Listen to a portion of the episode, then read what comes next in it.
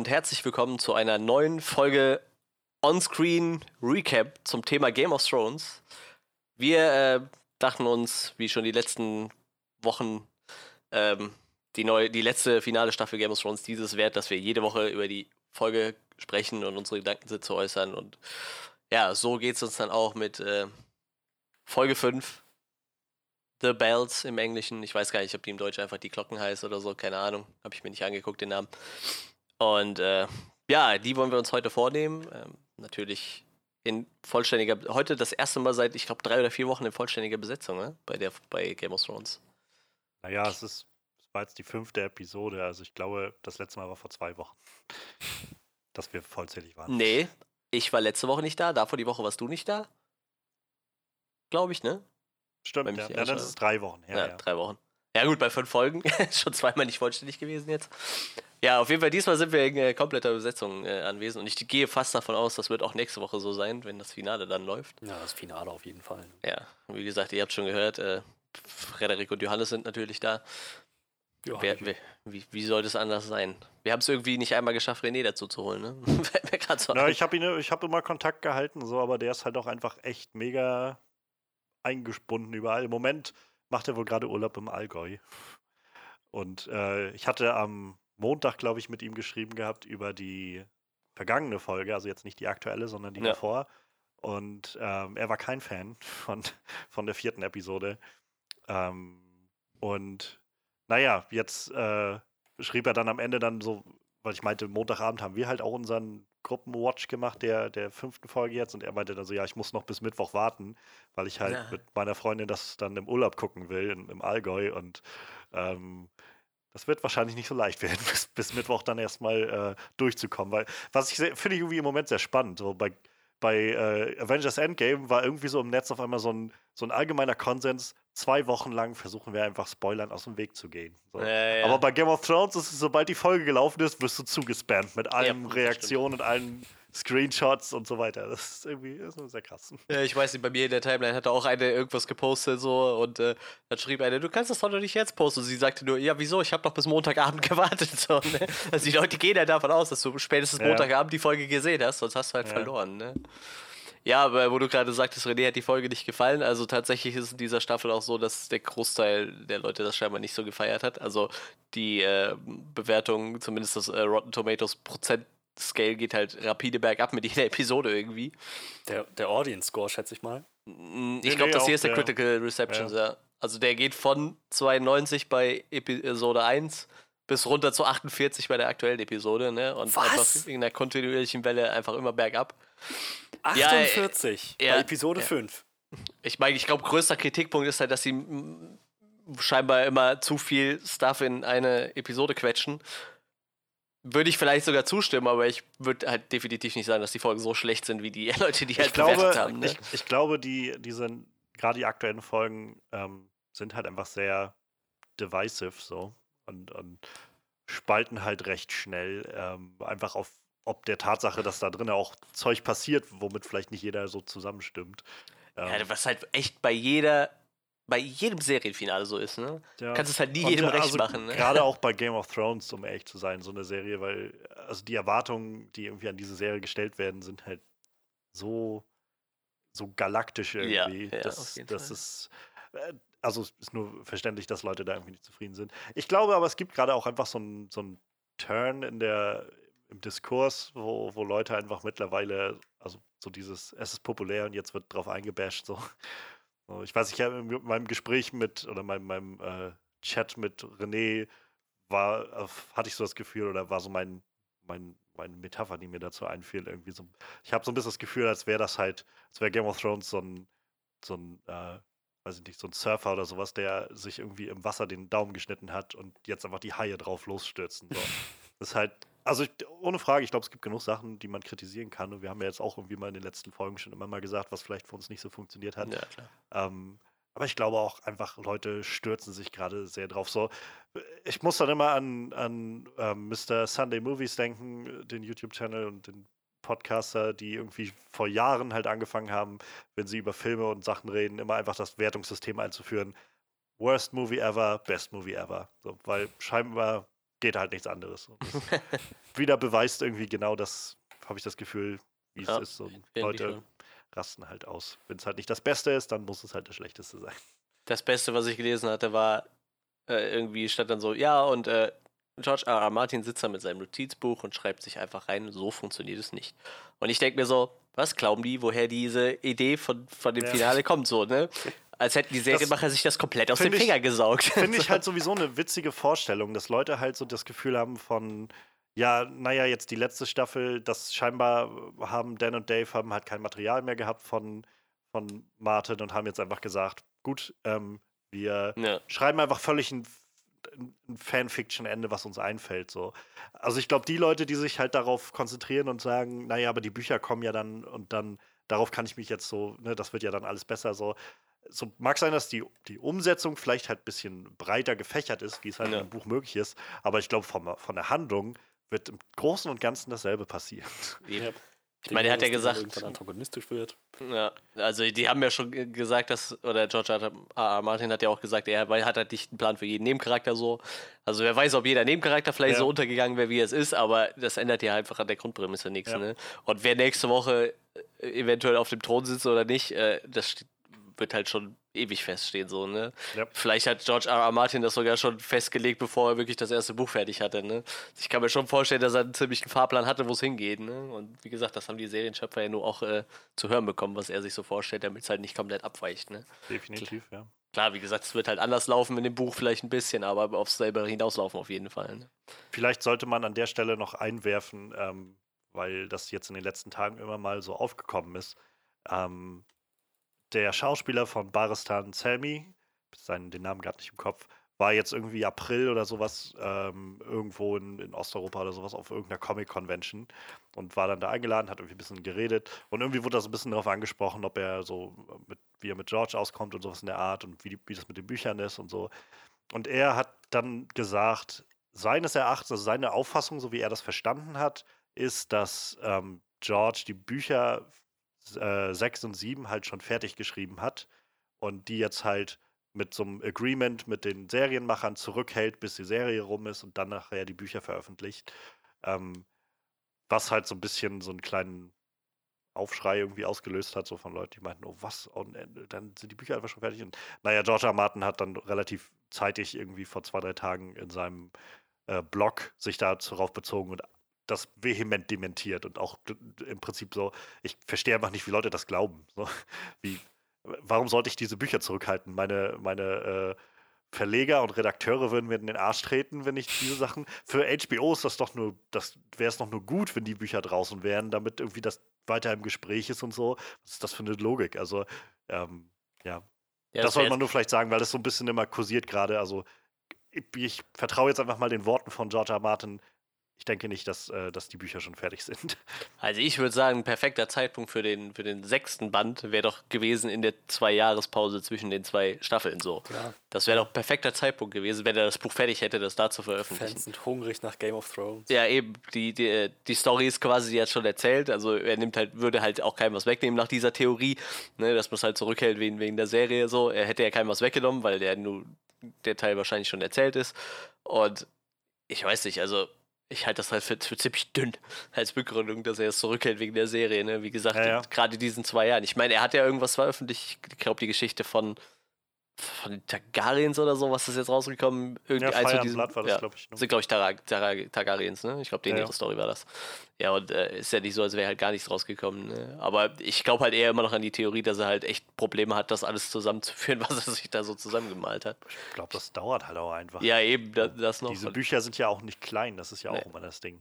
Ja, und er, er sagt ja schon selber, er hat halt viel Kontakt mit den Leuten vom Game of Thrones Wiki, so, ne? Weil damit halt keine Fehler passieren, ne? Weil ich glaube, nicht, dass er sich, dass er immer so präsent hat, was in den Büchern davor passiert ist, dann müsste er die ja theoretisch ständig immer mal wieder lesen. Ne? Dann, also wie gesagt, das macht halt viel mehr Sinn, ne? dass es halt einfach dauert so. Mhm. Aber ich könnte ja. mir tatsächlich vorstellen, wenn das nächste Buch rauskommt, dass dann quasi, dass danach schon mehr oder weniger auch ziemlich gut dabei ist. So, also ich gehe fast davon aus, der wird die jetzt, wenn, wenn die irgendwann kommen, dann halt beide hintereinander ja. relativ schnell finishen. Ich glaube, also das letzte Buch kam ja, also äh, Dance with Dragons kam ja 2011, meine ich, halt. Ja. Und ähm, das Ding war ja einfach, glaube ich, seitdem, dass er unglaublich eingebunden war, auch mit in die Serie. Jedenfalls ja, in den klar. ersten paar Staffeln auf jeden Fall. Hat er immer noch viel ähm, so Berater-Ding gemacht und dann auch mal eine Folge, glaube ich, pro Staffel geschrieben, bis Staffel 4 oder 5 oder so.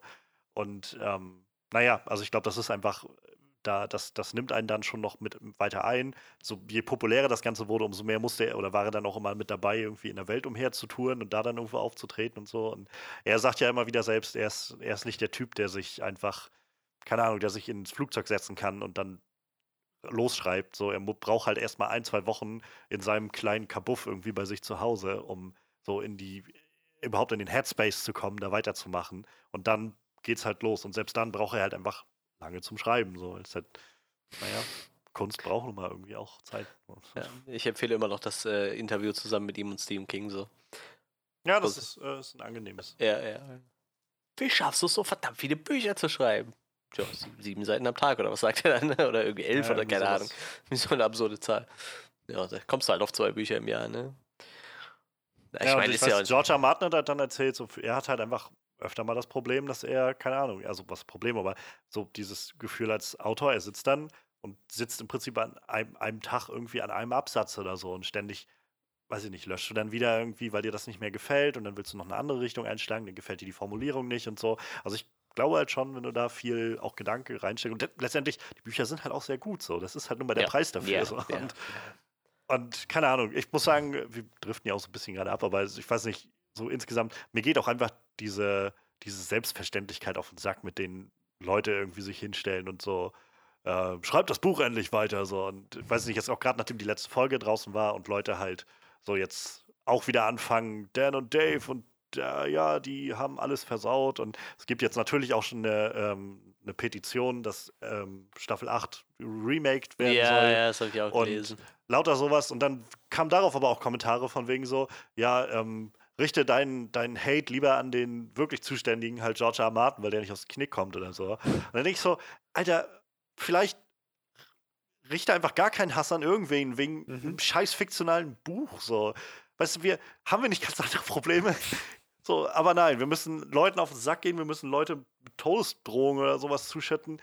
So, seid frustriert, seid seid auch irgendwie enttäuscht, wenn das Ganze nicht äh, euren Erwartungen gerecht wird, meinetwegen so. Aber wenn ihr anfangt, andere Leute irgendwie zu belästigen oder sobald ihr auch nur irgendwo eintippt, geh sterben oder sowas, also ich frage mich, wie man dann noch denken kann, dass man irgendwie das Richtige tut. So, und das, ach, ich weiß nicht, mich frustriert das. Und, und deshalb, ich meine, ich mag diese neue Staffel, die achte gerade sehr gerne. Und auch gerade diese neue Episode, ähm, wir, wir, haben irgendwie, als wir die hier geguckt haben, waren danach alle erstmal so ziemlich ge geschafft, so einfach von allem, was da drin passiert ist. Mhm. Ähm, ich habe in den letzten Tagen halt einfach immer viel nochmal drüber nachgedacht und ich finde, gerade diese letzte Staffel ist, äh, diese letzte Folge ist so eigentlich das, die Quintessenz von dem, was Game of Thrones eigentlich am Anfang so populär gemacht hat. In ganz vielen, ganz vielen Ebenen so. Aber ich denke, da kommen wir dann nachher später dann noch weiter drauf. Aber und meiner Meinung nach auch nichts, wo man sagen muss, ja, wie kann das machen? Wie kann sowas passieren? Meiner Meinung nach, alles zusammengefasst, fast schon nicht logisch, aber so, man hätte es auch kommen sehen können, wenn man wollte, so, ne? Ich meine nicht, ja. dass Game of Thrones eine Serie wäre, wo man äh, sagt, klar, hätte ich gewusst, Ned Stark wird am Ende von der ersten Staffel geköpft, habe ich gewusst, so, ne? Also nicht so, naja, aber naja, ich verstehe theoretisch meinst, ist ja. schon irgendwie absehbar gewesen, es hätte absehbar sein können, ne? Aber äh, gerade noch mal ganz kurz äh, zu den Büchern, also ist ja nicht so, als würde George R. R. Martin gar nichts machen. Also es gab tatsächlich einfach sieben Releases, die sich um Westeros drehen, von 2011 bis jetzt. Also ist halt nicht so, als hätte er gar nichts gemacht in dem Bereich. Ne? Klar, sind dann eher so kleine Novellen oder, oder ein paar Reference-Books gibt es halt, ne? So, so Kram. Aber wie gesagt, er macht halt, ne? Ist ja nicht so, als würde halt nichts passieren irgendwie. Naja, gut, so viel zu den Büchern. Wie gesagt, äh, tatsächlich, äh, ich glaube, von äh, Johannes und mir auf jeden Fall eine Leseempfehlung. Freddy, weiß ich nicht, ob der, hast du die mal gelesen, die Bücher? Nee, nee, habe ich nicht. Wie gesagt, ich habe ich hab auch bis jetzt nur den ersten gelesen, der zweite steht aber hier und äh, sehr schön geschrieben. Also, falls sich irgendwer von unseren Zuhörern mal durch Herr der Ringe gequält hat, also äh, Game of Thrones ist zehnmal besser geschrieben. Ist wirklich so. Muss man leider so sagen. Ja, gut. Äh, jetzt äh, zurück zur letzten Episode. Ich habe hier so viel rumgeklickt, da ist mein Artikel. Ja, die Folge hieß äh, The Bells. War stolze 78 Minuten lang. Das äh, ist schon krass. Also, wie gesagt, die Folgen sind ja alle überdurchschnittlich lang. Ähm, ich glaube, die ersten beiden waren relativ normal lang, ne? Und so ab der ja. dritte, vierte, fünfte, die waren ja alle unglaublich lang. Ja, es wurde ja im Vorfeld schon ein bisschen spekuliert, dass das äh, nochmal die Ereignisse von, von Folge 3 in den Schatten stellt. So. Manche sagen, dass das auf jeden Fall auch war. Ich, ich würde euch zähle mich, glaube ich, auch zu der. Also, das war schon ziemlich krass, was da so abgegangen ist. Vielleicht nicht von der Schlacht her, aber. Was? Ja, ich weiß, also prinzipiell die, die, die Schlacht von Episode 3 fand ich ein bisschen cooler so, ne? Also ich weiß nicht. Also, wenn ich mir so angucke, so die Goldene Armee, ja, kam ja kaum zum Einsatz zum Beispiel, ne? Aber so ein bisschen wie die Utraki in der ersten Schlacht, so damit war ja eigentlich der größte Widerstand schon fast weggeblockt, ne? Kann man sagen. Ja, wie gesagt, aber ähm, eine sehr epische Folge. Ja, und die Folge startet halt ähm, mit Wahres, glaube ich. Ne? Wir sind wieder in, in Drachenstein, Dragonstone. Mhm. Ähm, was mich auch ein bisschen überrascht hat. Ich dachte, es geht direkt von Episode 4, wie sie da am Ende vor den Mauern stehen, geht es direkt los. Aber sie sind halt scheinbar nochmal zurück nach Dragonstone. Scheint auch ein bisschen Zeit vergangen zu sein. Ähm, man erfährt, glaube ich, dann ziemlich flott, dass Daenerys scheinbar das Essen verweigert. Ähm, wie gesagt, äh, Varys schreibt halt einen Brief über Jon Snow. Ich, äh, ich habe so ein bisschen das Gefühl, das war schon so seine. Ich glaube, er hat schon damit gerechnet, was so irgendwann mal ihm blüht. So, ich glaube, das war so sein letzter. Ich weiß nicht, so seine letzte Möglichkeit, das irgendwie noch in die Welt hinauszutragen. Ne? Irgendwie. Ja, da hat es verbrannt. Ja, irgendwie schon. ja, ähm. Ja, fand. Ja. Also meine Frage, also ich hatte das im Nachhinein ein bisschen über ab und an überall mal so gelesen und ich ähm, bin mir selbst noch nicht so ganz sicher, wie ich es deute, aber ähm, es gibt halt Leute, die sagen, die deuten das so gerade, dass Daenerys das Essen verweigert, dass halt Varys sie vergiften wollte. Und halt das Essen vergiftet war und sie davon ah. letztendlich gewusst hat und deshalb oder das erwartet hat oder sowas und deshalb nichts gegessen hat. Also ich weiß es nicht. Mag auch einfach sein, dass sie sich jetzt nicht im nicht so gefühlt hat oder so. Ähm, aber weiß ich nicht, also so ein bisschen und dass, dass er deshalb auch alles verbrennt, was er dann nachher, wenn sie alle anrücken, weil er halt irgendwie die Beweise irgendwo vernichten will oder sowas in der Art. Das hab, also Soweit habe ich nicht gedacht, aber das ist schon, das ist eine ziemlich, ziemlich schlüssige Theorie. Es würde halt auch Sinn machen, was quasi der Job des Mädchens war, dass sie halt das Essen vergiftet hat und es dann aber immer ihm bloß zurückgeben konnte als Information, ja, sie isst halt nicht. So. Hm. Ja, vielleicht das, das, Alter. das ist schon eine interessante Theorie, das stimmt. Vielleicht werden wir auch nie erfahren, ob es wirklich so war, ne? Vielleicht bleibt es einfach ja. so eine Theorie, die für ja. immer im Raum steht. Ich finde es halt, keine Ahnung, also ich meine, Wahres ist halt, so, du hast ja gerade schon angesprochen, so er wird ja dann hingerichtet, also ja. ähm, es ist, geht ja dann recht schnell. Ähm, das ist halt sowas, wo Leute jetzt sagen, so, äh, also er tritt ja dann nochmal auf John zu, als der ankommt in Dragonstone und, und sagt ihm im Prinzip gleich, bitte, bitte übernimm das Ding. So. Ja, ja. Ähm, und es gibt halt jetzt also genug Leute, die sagen so, ja, das ist halt, das ist doch nicht Wahres. So, das, das, der würde doch niemals so das in, im Offenen machen und so und hinterrücks und so, das ist doch Wahres und so weiter. Und ich muss sagen, ich weiß nicht, wie es euch dann geht, so ich stimme dem so zu einem gewissen Teil zu. Zum anderen Teil denke ich mir aber auch, die Situation ist halt aber auch nicht sowas, wo du jetzt noch groß Spielraum hast yeah, zu sagen, es, ja. Ähm, ja. wir können mal noch ein bisschen Plotting machen im Hintergrund, also noch größer als ich schreibe Briefe an die Leute, dass Jon Snow eigentlich derjenige ist, der das äh, haben sollte, weil ansonsten, ja, wie gesagt, er scheint sie zu vergiften zu wollen, wenn das, wenn man das mal so deutet. Das scheint nicht zu funktionieren. Ähm, scheint die Gefahr auf jeden Fall zu sehen, dass sie sofort losziehen will, um, um äh, King's Landing abzufackeln. Und äh, naja, der kann mir vorstellen, dass, sie, dass es vielleicht für ihn auch die logischste Entscheidung ist. Ich muss Jon Snow als erstes abpassen, sobald der hier ja, ankommt. Ja, also ich, ich, also, ich habe tatsächlich auch Wahres immer so als eigentlich als so, so, so einen hinterlistigen Charakter im Kopf, aber ich, ich würde halt auch sagen, dass es halt die, die Geschehnisse gerade so nicht hergeben irgendwie. Ne? Ich, ich glaube, hinterrücks passiert da sowieso nichts mehr irgendwie. Ich glaube, die Möglichkeit gibt es auch eigentlich nicht mehr, da irgendwie noch was hinterrücks zu machen. Ich glaube, dafür ist halt äh, Danny schon viel zu groß. Und äh, ich glaube, das war halt auch, auch wieder meiner Meinung nach so, so letzter Strohhalm für Wahres irgendwie, ne? Mhm. Dass er irgendwie noch, wie gesagt, ich glaube, meiner Meinung nach hat er sein Schicksal schon kommen sehen. Ich glaube, einen leichten Stand hat er bei den Neres halt nie gehabt. Und äh, ich glaube, das war halt so sein Strohhalm irgendwie. Ja, also ich kann mir auch gut vorstellen, dass gerade er, also als dieser Meisterspion, sehr genau weiß, mit wem er es zu tun hat, wenn er mit John spricht. Dass da dieses ganze Hinterrücks einfädeln eigentlich nicht nötig ja. ist. Mit John kann er sehr offen sein. Das ist, naja, ein sehr ehrenvoller Mann, der zu seinem Wort steht, offen ist. Das ist ja alles, was ihn ausmacht im Prinzip. So. Sicherlich mhm. hat Vares sich was dabei gedacht, ihn so darauf anzusprechen, weil er sich halt sicher war, mit John und, naja, seiner, seiner Ader zu Ehre und Wahrheit. Naja, einmal das, aber das, wo ich finde, dass Varys wirklich unvorsichtig ist, so generell, ist Tyrion zu sagen, was er vorhat, oder so wenigstens anzudeuten, und dann diese ganzen Machenschaften in Daenerys direkter Nähe durchzuziehen. So in der Hoffnung, hey, ich bin umringt von Leuten, die mich wahrscheinlich davon abbringen würden, wenn ich, wenn sie es wüssten, aber ich probiere mal mein Glück. Ja, das, das ist ein bisschen, das ist nicht so der Meister der Flüsterer. Er ist halt umringt von Feinden im Prinzip mit dem, was er da macht. Ja, naja, ich, ich glaube also, dass er Tyrion halt so angesprochen hat, liegt halt einfach daran, dass er, naja, ihn versucht ja davon zu überzeugen in der letzten Folge. Ähm, was ganz offensichtlich nicht funktioniert hat.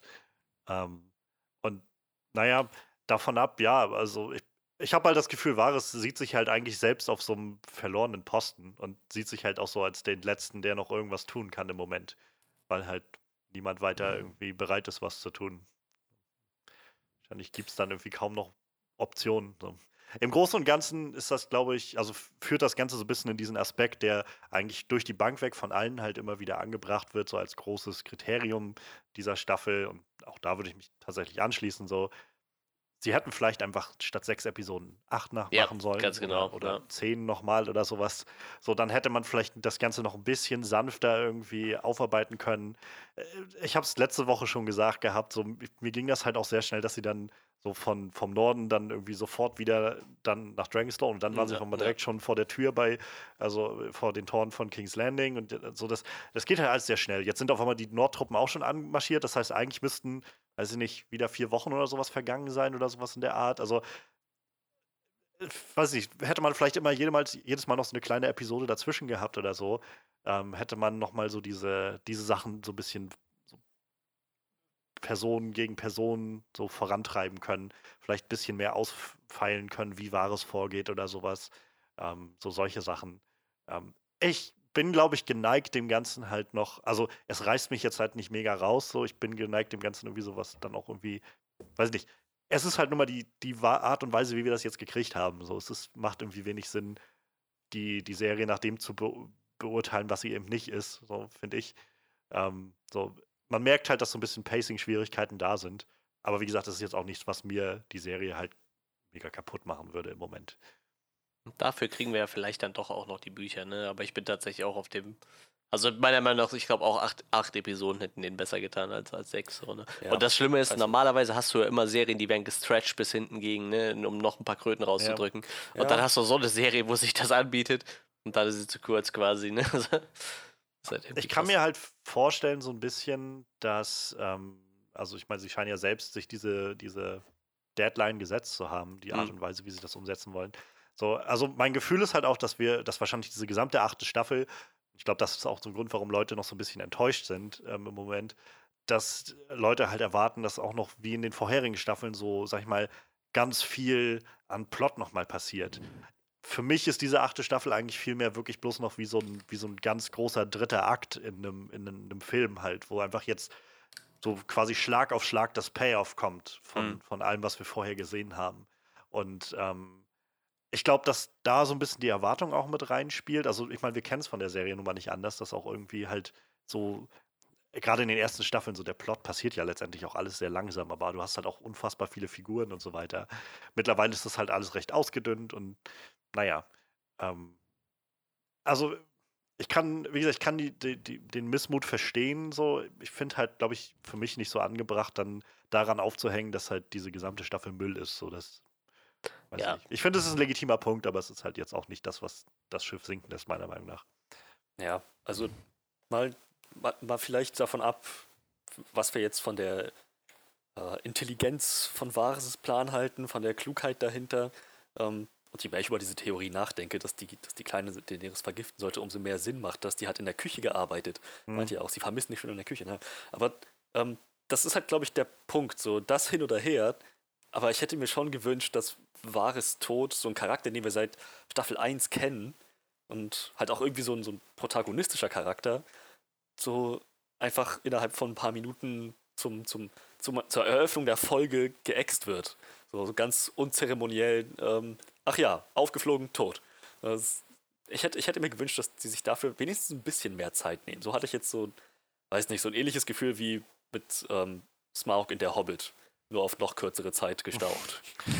ja, ich, ich glaube, das, ich glaube, das Problem, also ich kann es verstehen. So, ähm, ich glaube, das Problem, wie gesagt, das, ich versuche mich da halt immer wieder dran zu erinnern, dass wir einfach halt schon sieben Staffeln vorher hatten, wo wir so viel gesehen haben. So, und irgendwo muss es dann, also denke ich mir immer so, muss es einfach diesen Punkt geben, wo, wo das eben passiert. So, und ähm, ich, auf diese Staffel gesehen, so ist es halt wirklich recht hastig irgendwie. Ich kann mir halt gut vorstellen, wenn die Staffel durch ist und man vielleicht die Serie einfach nochmal ganz durchguckt, so am Stück, ohne dass man halt vor allem zwei Jahre Pause zwischen so zwei Staffeln hat.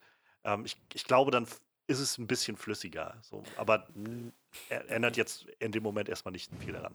Das, das, das ist es halt. Ähm, kann sein, dass es dann ein bisschen flüssiger ist, aber das ändert nichts daran, dass Varys am Anfang der Episode geäxt wurde. So, hm. Recht schnell. er hat irgendwie eine Szene bekommen und in der zweiten Szene, die er bekommen hat, war er tot. Ja, das stimmt. Ich hätte, also paar mehr Szenen wären schön gewesen. Ich glaube auch, also der wahre Darsteller selber war äh, nicht zufrieden mit dem Tod so, ne? Oder allgemein, er, er, hat wohl gesagt in dem Interview, er war allgemein mit den letzten zwei Staffeln nicht so zufrieden. Also mit seinem Charakter jetzt, ne? Er meinte, die Staffeln wären brillant, aber so sein Charakter hätte sich gern was anderes gewünscht. Ähm, und war halt mit dem Tod wohl auch nicht sehr zufrieden, aber wer ist das schon, wenn sein Charakter stirbt? Tja. Ja, ich weiß nicht. Ich finde tatsächlich, das bringen jetzt halt auch viele Leute an, so, ja, selbst die Schauspieler sind unzufrieden damit, so. Ich weiß jetzt nicht, ob ich das so aussagekräftig finde. Ja, das ist ja eben, das ist halt, halt immer so eine Frage, ne? weiß ich nicht. Gerade, also ich meine, diese Serie lebt nun mal auch irgendwo davon, dass, naja, dass eben die Dinge passieren, die du eigentlich für gewöhnlich nicht erwartest und nicht sehen willst für solche Charaktere. So. Und, ja. ähm, weiß ich nicht, also. Ja, wie gesagt, es gibt genug Kritikpunkte, die man immer anbringen kann. Also vielleicht auch gerade beim Charakter von Varus, wie der in den letzten Staffeln genutzt wurde, vielleicht auch ein bisschen wenig oder so. Ähm, aber weiß ich nicht, so dass Leute jetzt halt sagen, so, siehst du, daran, daran merkt man, wie kaputt diese Serie ist. Und selbst die Schauspieler finden das nicht cool, wie sie, wie ihr Charakter stirbt oder so. Ja, ja, aber da sind Leute online auch wieder so verschwörungstheoretisch. So ja, ja. gibt so Interview-Videos, äh, wo die Schauspieler sich nochmal äußern zu Staffel 8 und so, so vage Dinge halt irgendwie sagen. Und die, die Top-Kommentare, ah, seht ihr, Peter ja, Dinklage, der, der, guckt so in die Kamera, als würde er gezwungen werden, das zu sagen. So, was zur Hölle stimmt? Ach. Ich glaube, äh, manche Leute, die brauchen einfach immer irgendwas, um sich zu beschweren. So. Sonst, sonst geht es denen einfach nicht gut. Weißt du, wenn die nichts haben, worüber sie sich beschweren können, dann geht es denen einfach nicht gut. Ja, wie gesagt, ich, ich Ja, das ist halt das, was ich meine mit so, sie haben, die Serie hat halt irgendwo, wahrscheinlich auch auf legitime Art und Weise, mit Kritikpunkten Blut gelassen. Aber so die Art und Weise, wie sich draufgestürzt wird, wie so, halt wie so, wie so ein Schwarm Piranhas oder so, das halt irgendwie nicht im Verhältnis, meiner Meinung nach. Das ist halt kein, so kein, kein Diskurs mehr, der da stattfindet, dass man sagt, das ist gut, das ist nicht gut oder so, sondern es ist einfach dadurch auf einmal, okay, das hat, nicht, hat mir nicht gefallen, jetzt suche ich explizit nach Dingen und interpretieren alles andere rein, dass es scheiße ist. So. Und wenn du halt so da rangehst, dann wirst du überall was finden können, so, sicher. Ja, das ist es wohl. Weil ich, ich glaube eigentlich, je, je, je, größer dieses Fandom wird, desto schlimmer wird das irgendwie, ne? Mhm. Also je größer so ein Franchise wird, umso, umso schlimmer wird, werden halt die Kommentare im Internet dazu. Ne? Ich bin halt echt froh, wenn der Bums nächste Woche erstmal rum ist, um echt zu sein. so, ich, ich freue mich sehr auf das Staffelfinale. Und ähm, so, ich kann mir noch nicht vorstellen, dass ich so wirklich mega enttäuscht rausgehen werde aus der Serie. So wahrscheinlich nicht zufrieden in dem Sinne von, weiß ich nicht, dass den Charakter, genau, die ich, denen ich was wünsche, genau das passiert oder so. Aber ich glaube, ich kann mir einfach nicht vorstellen, wie ich da rausgehe und sage so, okay, es war alles vertane Zeit. Das war irgendwie komplett scheiße so. Und dann bin ich aber auch einfach froh, wenn danach erstmal vielleicht ein bisschen Ruhe einkehrt. So. Und Leute noch zwei, drei Wochen sich das Maul darüber zerreißen im Netz und dann vielleicht das erstmal abebbt. So. Ich glaube, wir sollten äh, am Ende vom Podcast kurz unsere Vermutungen abgeben, wie es ausgeht. Und dann mal hm, gucken, ja, wer nächste Woche recht hatte. Das machen wir dann zum Ende hin noch.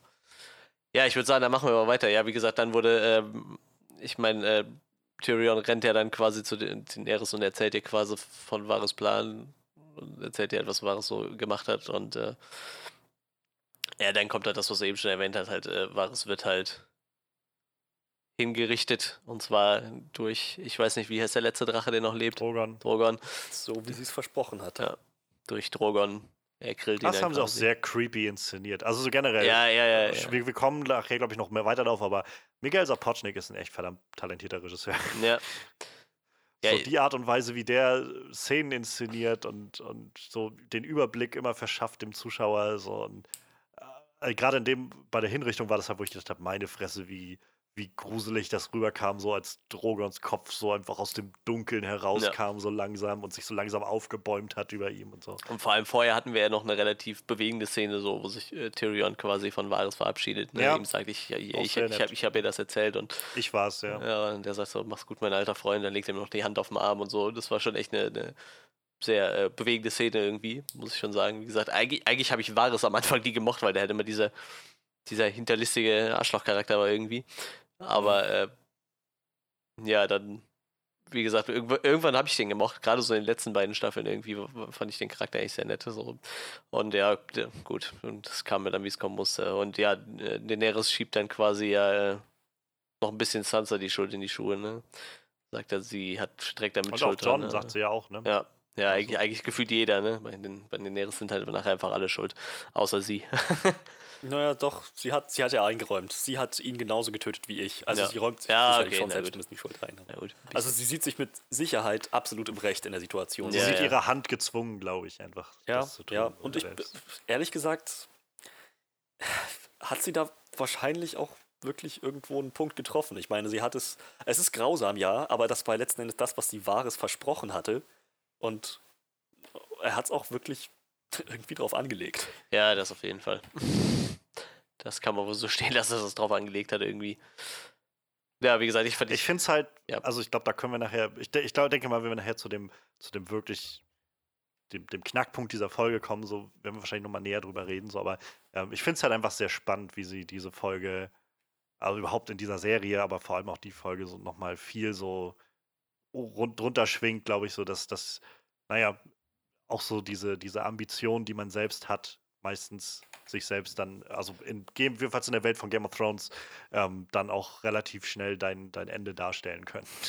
Ja. Also sei es jetzt halt von Varys, aber halt auch irgendwo Danny in der Art und Weise, wie sie vorgeht. Und ähm, wir haben es im Vorfeld ja auch schon ganz oft gesehen bei Stannis und bei, äh, weiß ich nicht, auch bei Rob und eigentlich, also so, so, vielen Charakteren in dieser Serie, wo irgendwie gezeigt wird, naja, ähm, dieses Spiel um den Thron ist halt verdammt komplex. Und wenn du halt erstmal anfängst, dich, ähm, dich vorne zu wägen in irgendeiner Art und Weise oder so, dann kann es halt relativ schnell nach, nach hinten losgehen. Ja, ich glaube, das ist aber auch das, was diese Serie so äh, berühmt berüchtigt gemacht hat. Ne? Mhm. Wie, wie ja. schnell auf einmal alles umschlägt und einer Charakter, den du irgendwie, der total wichtig ist, dann einfach weggeext wird in dieser Serie. Ich glaube, das hat halt äh, sowohl George R. R. Martin als auch dieses äh, ganze Franchise sehr berüchtigt gemacht. So, ne? Mhm. Und deshalb, ich, ich finde es halt immer noch faszinierend, dass Leute von irgendwelchen Sachen, die da passieren, geschockt sein können, weil es ist halt Game of Thrones, da kann halt einfach alles passieren. So, ne? Ja. Deshalb egal was jetzt am Ende bei rauskommt, wie gesagt, ich äh, werde nachher so meine Theorie kundtun, wie wir alle wahrscheinlich. Äh, wirklich enttäuschen kannst du mich eigentlich nicht so, weil prinzipiell einfach alles offen ist, so gefühlt. Das, ne? Äh, ähnlich geht es mir tatsächlich auch. Also ich habe halt, ich glaube spätestens so in Staffel 4, so mit dem, mit dem Tod von, ähm, von Oberen, war so der Moment, wo ich für mich irgendwie festgestellt habe, ich glaube, ich, ich kann nie, also ich kann mich einfach nicht mehr auf was einlassen, auf so meine Vorstellungen, meine ja, Erwartungen ja. von irgendwas, so, sondern ich muss einfach das nehmen, was da ist und dann halt schauen, wo es hingeht und ob das irgendwie für mich Sinn macht. Und das ist irgendwie alles, was ich da rein sa dazu sagen kann, so irgendwo im Endeffekt. Es ist halt wie so eine, weiß ich nicht, als ob du halt so eine so, so einen Tatsachenbericht irgendwie mitverfolgst. So. Ja, irgendwie schon. Ich fand schon wirklich die allererste Staffel am Ende, als Ned hingerichtet wird, dachte ich schon, das das ist schon krass irgendwie so, ne? Weil ich dachte so, das wird vielleicht so ein tragender Charakter. Ich war in den Büchern halt nicht so weit. Ich habe das den ersten Teil nach der ersten Staffel gelesen, den ersten, das erste Buch, das erste deutsche Buch. Äh, und wie gesagt, mich hat das schon umgehauen, so, weil ich dachte so, das ist bestimmt ein total wichtiger Charakter so. Und in der ersten Staffel sind ja auch schon echt genug Leute gestorben, so, ne, wenn man mal mhm. ehrlich ist. Und das war halt schon, schon echt krass irgendwie. Und wie gesagt, das, das trug sich halt durch die ganze Serie durch. Ist halt irgendwie keiner sicher war, so gefühlt. Das ist schon echt eine krasse Sache. Ja, ich, ich weiß nicht, ich glaube, ich habe damals halt, also ich habe jetzt angefangen zu gucken, da war, glaube ich, gerade die dritte Staffel draußen. Ähm, und an dem Punkt wusste ich aber auch schon so, also hatte ich über Memes und alles Mögliche schon so ziemlich mitbekommen, so bis zu dem Zeitpunkt die großen Ereignisse, also so Ned Stark ja. und vor allem Red Wedding. So, und Oberin Martell war das erste Mal, dass ich, äh, da hatte ich Bücher halt auch noch nicht so weit gelesen und dass ich das erste Mal dann auf einmal gemerkt habe, so wie, wie dir das, wenn du es halt nicht weißt, so den Teppich unter den Füßen wegziehen kann. Ja. Ja, das ist, wie gesagt, das ist, ich, das ist halt echt so eine Stärke von dieser Serie, ne? Und wie gesagt, aber scheinbar gibt es ja immer auch Leute, die selbst in der achten Staffel noch von gewissen Sachen geschockt sind, wenn die halt passieren, ne? Wie gesagt, für mich hat sich das in den letzten acht, ja, wir sind ja dann, ja doch, sind acht, acht Jahre, hat sich das halt schon irgendwie so, so, so eingebürgert halt, ne? Dass bei der Serie mhm. halt theoretisch alles möglich ist.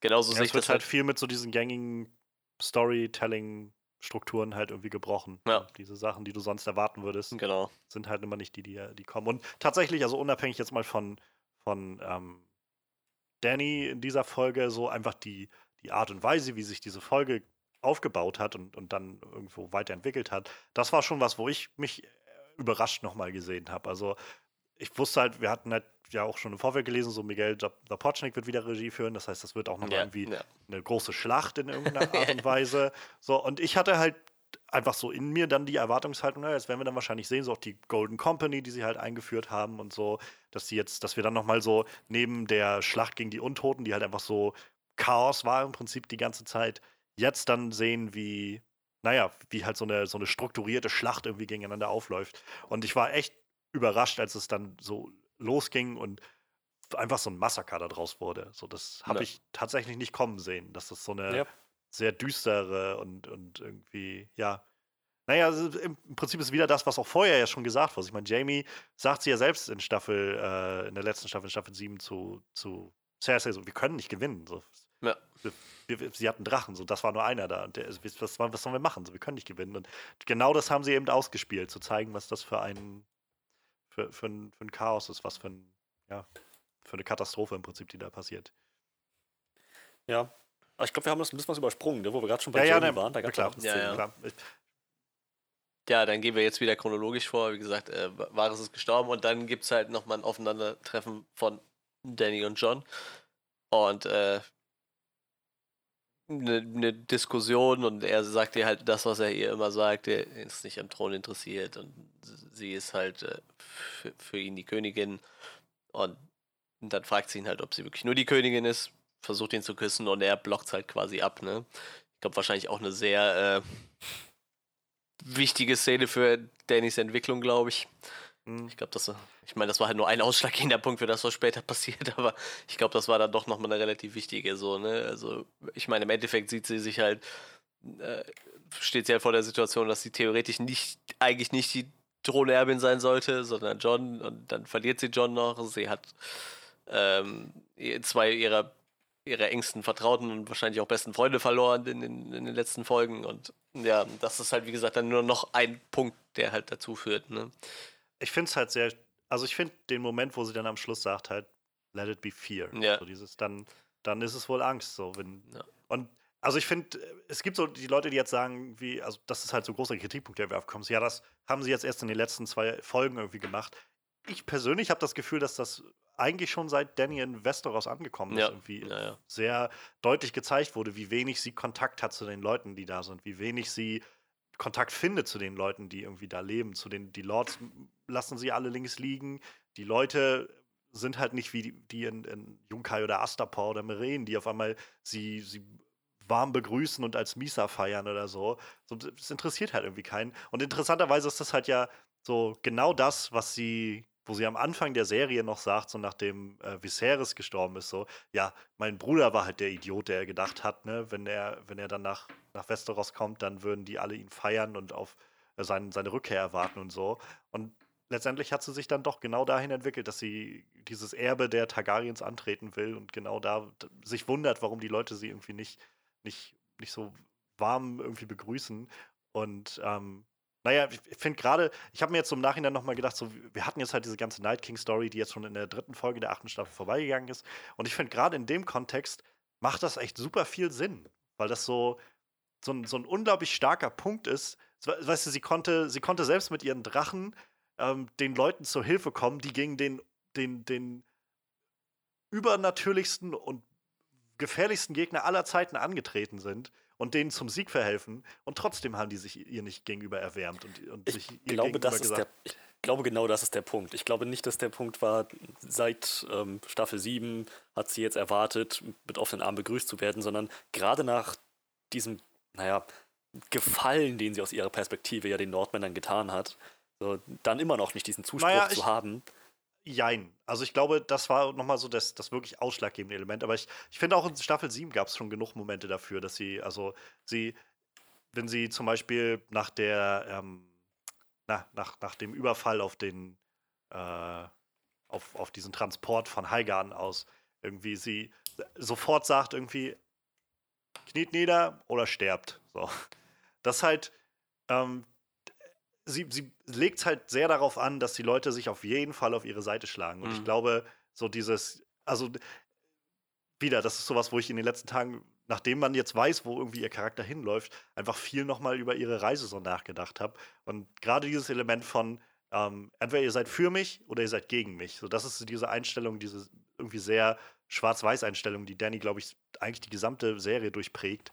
Und ähm, ich glaube, das kam jetzt in Westeros immer weiter so heraus. Und, und je, je, mehr sie irgendwie Schlachten verloren hat, Kämpfe verloren hat in Westeros, desto mehr hat sie sich halt irgendwie isolierter gefühlt. Und ja, ich glaube, gerade die Night King-Geschichte hat einfach so das, so für sie nochmal gezeigt, so ich habe scheinbar hier nur John und kann nur dadurch hoffen, dass der die, die ganzen Nordmänner und alle irgendwie an sich bindet. Ach, und der hat jetzt auch einen Anspruch auf den Thron. Na geil. und was, was ja. ich halt die ganze Zeit noch denke, was halt irgendwie viele auch nicht berücksichtigen, so, ganz im Ernst, in deren Familie sind, sind gefühlt alle verrückt. Also die hat verdammt viele verrückte Leute in ihrer Erblinie und ich glaube, ich fand das gar nicht so abwegig, dass sie irgendwann so durchgeknallt ist. Wie gesagt, also vielleicht liegt sie ja irgendwo in den Genen, einfach ein bisschen durchgeknallt zu sein, weil die Targaryens alle nicht ganz knusper sind. So. Ich finde nicht, dass sie durchgeknallt ist. Ich finde, sie ist einfach nur sehr skrupellos. Ja.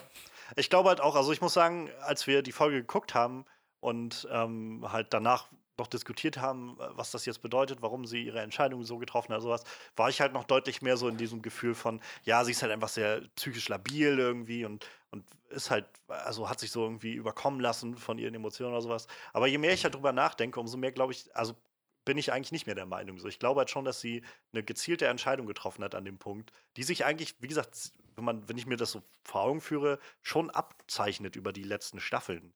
So dass sie halt einfach diese Art und Weise, wie sie, wie sie halt ihre Herrschaft eigentlich etablieren will, die Art und Weise, wie sie halt denkt, wie gesagt, so dieses, ihr seid für mich, ihr seid gegen mich. Ähm, und naja, die, die, Art und Weise, wie, wie kalt und, und kühl sie irgendwie gegenüber dem Ganzen wird, so. Das macht schon Sinn. Also ich glaube, sie ist halt, es ist nicht so, dass sie halt so wie, ich glaube, der irre König war deutlich irrer. So, ja, das mit Sicherheit, wirklich aber. irre. So, weil, weil, also so wirklich, ich glaube einfach, sie handelt aus einem internen aus einer internen Logik, sag ich mal, die natürlich irgendwo auf, wenn man mal aufs große Ganze schaut, irgendwie nicht so wirklich einhergeht mit Dingen, die sie jedenfalls verspricht. Aber was vielleicht auch darauf hindeutet, dass sie eigentlich viele Sachen vielleicht gar nicht so, so ernst nimmt, wie sie es vielleicht selbst meint oder so. Also, keine Ahnung, finde ich einfach sehr spannend irgendwie. Und ähm, wie gesagt, also ich glaube, wir können uns schon mal, das finde ich ganz gut, darauf einigen, dass sie mit einer Absicht handelt. Ähm, Inwieweit diese Absicht, das, was sie letzten Endes getan hat, rechtfertigt, darauf kommen wir wahrscheinlich nachher nochmal zu sprechen. Aber ja, ähm, was, wo waren wir jetzt eigentlich? Was war die letzte Szene, die wir John und, haben? Und, und ja, Danny, John und Danny, genau. genau. Und also, vielleicht kann man da auch noch kurz sagen, ähm, auch Grey Worm wurde ja nochmal gezeigt, der halt auch im Prinzip schon abgeschlossen hat mit, mit allem, äh, weiß ich nicht, Idealismus oder was auch immer. So. Ja, ja, der ist nur noch getrieben, genau wie Daenerys eigentlich, hm. So nur noch, nur noch von so einem Gedanken. Also er, er selber ist fixiert auf Rache für Missandei und Daenerys ja letzten Endes auch. Ja. Ihr wurde Missandei genommen, ihr wurde auch noch, ihr wurden auch noch zwei ihrer Kinder genommen im. Prinzip. Hm. So, die haben jetzt beide, was das angeht, einen sehr ähnlichen Antrieb. Nur dass Grey Worm nicht herrschen will. Und Grey Worm eigentlich ja gefühlt vollkommen emotionslos war, ne? Bis, bis Sunday kam so, ne? Also vorher war der ja wirklich, die sind ja drauf trainiert, eigentlich gefühlt Einfach nur Soldaten zu sein, ne? Keine Angst, ja. keine, ja. kein Nichts. Hat dann durch sie entdeckt, dass er noch Gefühle hat. Ja, genau. Überhaupt. Und jetzt wird das von ihm, wird ihm das auf diese Art und Weise genommen. Also es macht schon, was ihn betrifft, macht alles völlig Sinn. Auch wie er dann später in der Stadt loslegt, völlig, völlig rund und nachvollziehbar. Das war eh eine coole Szene. Weil da merkt man halt so, Söldner sind halt nur Söldner, ne? Die werden halt bezahlt und wenn sie merken, gut, es gibt halt nichts, mhm. Schmeiß die Schwerter weg, gehen wir halt nach Hause, so, ne? So nach dem Motto. Also hätten sie wahrscheinlich am liebsten gemacht, aber da kommen wir ja gleich noch zu. Ich, ich mochte deine Formulierung, als Danny sich John annähern will, ihn küssen will, dass er sie abblockt. So, Hucha, rejected. Meine Reflexe sind schneller als dein. So, so die Hand so zwischen die Münder geschoben, so. Nein, dann drückt er so den Kopf langsam nach hinten. Nein. oh, oh, oh, liegt, liegt, liegt da ein Goldstück auf dem Boden? Smooth. Oder so, so äh, verdreht er den Mund so leicht Seite. John, John. Oder da ruft mich jemand in der Küche. Ich, äh, ich, ich gehe mal fix runter und ring, guck, was da los ist. Ring, nimmst du seine nee, Finger. Hallo, hallo. Jump the Shark. Oh, oh, mein, mein Handy. Ich muss da hey, wenn Starbucks-Becher gibt, warum gibt es nicht auch ein Handy? Wer weiß. Vielleicht haben wir irgendwo nur ein Handyklingeln nicht gehört. Wäre auf jeden Fall auch noch ein Gag gewesen. Aber wo wir gerade schon bei John waren, ähm, so ich, ich finde es halt irgendwie ganz, tatsächlich ganz angenehm, also weil seit das irgendwie jetzt rauskam in der ersten Episode, dass er halt, also auch er das weiß jetzt, wer, wer seine Eltern sind, so, ähm, und wie er halt vor allem mit Danny verwandt ist. So haben viele halt so gesagt, irgendwie, ja, niemand redet darüber, dass, dass, dass er mit ihr verwandt ist oder so. Ich glaube, das ist tatsächlich das, was, also ist so mein Eindruck, was ihn einfach echt abhält davon gerade. Mhm. So dieses, so, er sagt ja selbst so, er, er, hat Gefühle für sie, auf jeden Fall, aber ja. da schwingt halt trotzdem die ganze Zeit mit, ähm, kann das nicht so. So, das, das ist einfach nicht richtig. Du bist meine Tante. Ja, ich denke mir dann halt prinzipiell immer, also wie ich das gehört habe, so dass seine Tante war meine erste Intention, ja gut, äh, ich sag mal, Mittelalter war das auch normal irgendwie, ne? Gefühlt irgendwie waren die alle miteinander verwandt. Ich meine, das merkst du ja heute noch bei, bei den ganzen Königshäusern so. Ich glaube, in England, ich meine, die hätten alle irgendwie, wären die Bluter oder so, weil da zu viel ähnliche DNA drin war, weil mhm. da irgendwie auch gefühlt jeder miteinander mal verwandt war. Deshalb, also so abwegig hätte ich das gar nicht gefunden irgendwie, aber kann nee, tatsächlich also, sein, dass es ihn auf jeden Fall davon abhält, irgendwie, ne? Gerade aus Daenerys-Perspektive scheint das ja überhaupt kein Hindernis zu sein. Ja. Aber sie war ja er auch, kommt halt aus dem Hause Stark, da wird das ja, wohl noch ein bisschen ja, anders behandelt. Sie, sie war ja letztendlich, also ursprünglich war sie ja davon ausgegangen, dass sie Viserys heiraten wird. Also ihr Bruder halt, ja. es halt nun mal üblich ist bei den Targaryens.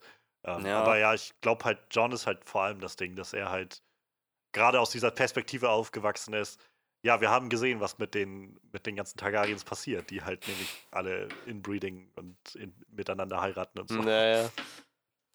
Aber wo wir schon bei John sind, mal abgesehen von dem, von dem Inzestzeug und so weiter, ich muss sagen, dieses Gespräch mit Varys, wo er nochmal klargestellt hat, nein, sie ist meine Königin, wird es immer sein, ich will nicht regieren. Ich fand das so schön eigentlich, dass, dass John halt nicht nur in eine Richtung gegenüber Cersei sagt, nein, ich habe meinen Eid geschworen, den muss ich halten. Und jetzt, wenn er die Möglichkeit hat, den Thron zu ergreifen, na, vielleicht sollte ich das tun, sondern nein, er hat auch Danny gegenüber einen Eid geschworen so, und mhm. den muss er halten. Er ist ehrlich gegenüber allen Parteien. Ja, das Krasseste so, das ist, bei allen Charakterentwicklungen, die er durchgemacht hat, ist er aber jetzt der in der Staffel, der die straighteste Linie fährt eigentlich, ne? Also er bleibt ja echt seiner Linie schon fast treu, so hat, ja, ja, zum, zum Missfallen halt irgendwie alle anderen. Ja, also. ja, ja, Das, das ist halt das Ding. ähm, wir haben das, glaube ich, schon bei, bei, bei Infinity War, ne, Quatsch, bei Endgame mal schon besprochen, so wie Captain America halt handelt. Das Richtige tun, ungeachtet der Konsequenzen. Ich finde, John hat schon einiges auf dem Gewissen an Leben und an Schicksalen ähm, mit seinem, mit seinen, mit seinen äh, richtigen Handlungsweisen. Aber das ist halt eher so. Mhm. Man, kann, man kann jetzt argumentieren, ob es das wert war oder nicht. Aber mhm. ja, er, er, er handelt halt mit, dem, mit diesem Ideal. Ja, genau, genau. So dass, also man kann, und das wird ja auch viel gemacht, so man kann sich darüber lustig machen, dass er halt einfach so der dümmste Stark ist und so, weil er irgendwie nie lügt oder sowas. Mag sein, gerade in dieser Welt, okay. So, ich glaube, also Sansa hat schon eine Menge gelernt und irgendwie es geschafft, sich sehr weit nach vorne zu, zu bringen, irgendwie. Aber ähm, trotzdem ist, wie gesagt, es kommt, glaube ich, jetzt nicht aus so, so einem dummen Moment, sondern schon aus, aus so einem Gefühl von halt Idealismus und Ehre. So. Was, wie gesagt, eigentlich kein gutes Zeichen ist für Game of Thrones. Aber, ähm, Aber es, er war auch schon mal tot und der Lord ja, of Light war ja, fertig ja. mit Barrick. Eigentlich könnte man den Zuschauer nicht besser darauf vorbereiten, dass John nächste Folge geäxt wird. Tja. Ja, wir werden sehen. Da müssen wir noch ein bisschen drauf warten. Da müssen wir auch noch mal auf unsere Vorhersagen kommen. Aber ja, ja ähm, ich glaube, dann, dann wäre, glaube ich, die nächste Szene. Sorry, ich bin nicht der Moderator, Manuel. ähm, ja, ich glaube, dann kriegt äh, Tyrion äh, mitgeteilt. Ne, warte mal. Erstmal versucht er nochmal das mit den Glocken äh, raus zu, zu, genau. zu, boxen, ne? Das also er quasi. versucht nochmal Daenerys davon zu überzeugen. Also wenn die Glocken geläutet werden, ja, wenn, wenn die Glocken läuten, dann ist das nochmal ein Zeichen für, für Aufgabe, ne? Ja, das war ja sein Kompromiss genau, am Ende. Ja. Am Anfang wollte er sie noch prinzipiell ja, davon genau, überzeugen, genau. King's Landing belagern, dem alten Plan treu bleiben, nicht die Stadt niederbrennen, vielleicht auch wirklich nur die, die Armeen stellen und wenn die sich ergeben, dann, dann Schluss. Gerade gerade die Art und Weise, wie er das mit ihr kommuniziert hat, so er, mit, mit, mit, so einer Dringlichkeit ist er ja, an sie herangetreten. Ja, Letzten Endes hat er wahrscheinlich seinen besten Freund auf der ganzen Welt geopfert, mhm. um sie auf dem Thron zu halten, um ihren Anspruch am Leben zu erhalten. Und naja, wie Vares schon gesagt hat, ich hoffe, ich liege falsch, ich hoffe, das war es wert. Das hat man ihm auch angesehen, dass er jetzt möchte, dass es das wert war, ja. dass er sich in ihr nicht getäuscht hat. Definitiv. Also ich, äh, ja, ich fand das auch nochmal generell Peter Dinklage ist ein krass guter Schauspieler. Ja, auf jeden Fall. und in der Rolle glänzt er halt auch einfach so. Und ähm, sie haben ihm halt jetzt, also gerade da nochmal so diesen, diesen Moment gegeben. Und also wir hatten ja quasi in der siebten Staffel fast schon einen ähnlichen Moment, wo es halt nur in eine andere Richtung dann weiterging. Wo, also nachdem die, äh, die Unsullied halt Casterly Rock eingenommen haben und, und, dann aber da niemand war und halt sie Highgarden verloren haben, war sie ja auch schon drauf und dran, nach King's Landing zu fliegen und einfach alles platt zu machen. Und Tyrion war dann halt der, der meinte so, wir können doch nicht einfach dahin fliegen und die Leute alle, die da machen, so. Das ist doch auch nicht, nicht anders als das, was e-, Egon Targaryen gemacht hat, wo sie ja dann noch meinte, ähm, ja, für ihn hat es scheinbar gut funktioniert für so ein paar Jahre, also Jahrzehnte irgendwie. Ähm, und dann John ja bloß meinte, so, du kannst nicht, also mach was immer du willst, so, aber ähm, wenn du den Leuten irgendwie was Neues versprechen willst, dann sollst du vielleicht auch was anderes tun als, ja. als die anderen so. Und da hat sie dann einfach ihren, ihren Zorn und, und so auf, auf die Truppen vor Highgarden fixiert. So. Aber jetzt wie es halt wahrscheinlich halt auch in, dem Richtung. Moment völlig angebracht war, ne? Ja. Was ich rückblickend gelesen hatte, ähm, wo ich gar nicht dran gedacht habe, so, sie hat aber auch diese gesamte äh, Karawane voll mit Essen irgendwie in die Luft gejagt. Das hätte sie eigentlich auch ja. selbst gut gebrauchen können. Ja, für ja, ihre Truppen. So. Ich habe halt ein Argument online gelesen, wo jemand meinte, der sich anscheinend so ein bisschen damit auskannte, dass das wohl eine, so eine Art Strategie war in, in, in, solchen Zeiten, in Kriegszeiten, oder also prinzipiell nicht nur dann, sondern auch noch über die Jahrhunderte danach, ähm, Vorräte zu zerstören, um klarzumachen, der Krieg kann nicht ewig weitergehen. Es wird sich jetzt entscheiden, gebt auf. Aber ja, ähm, wie schlau das war, kann man immer noch debattieren. ja, das ist halt eine andere Frage. Ja. Aber also auf jeden Fall in diesem Fall ging es halt in die Richtung, in das, was sie jetzt ja sowieso schon zwei, dreimal immer wieder angesprochen hat, einfach direkt nach King's Landing fliegen. Und ja. jetzt hat sie sich halt auch nicht mehr noch überreden lassen. Also sie ist halt echt allein, ne? Also ich meine, so ist halt niemand mehr da. Also selbst Tyrion, der sich halt den Arsch aufreißt irgendwie.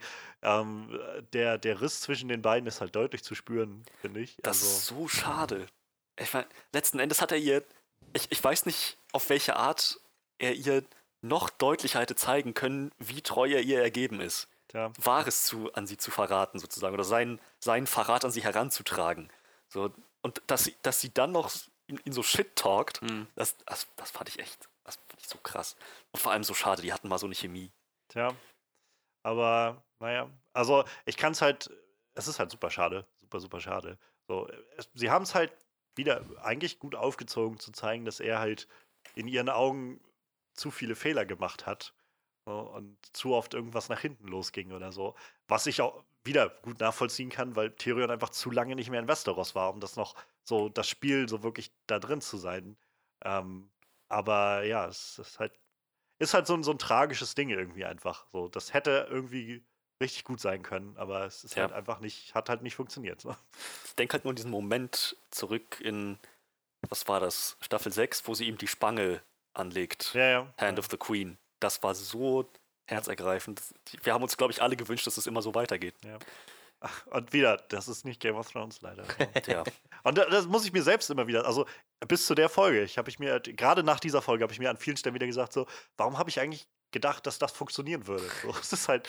Man hofft es. Ja, ja, sicher, sicher. So, aber eigentlich, man müsste es eigentlich besser wissen mittlerweile. ja. so, denke ich mir dann immer so. Aber naja, sie schaffen es dann doch irgendwie einen noch so ein bisschen rauszukitzeln.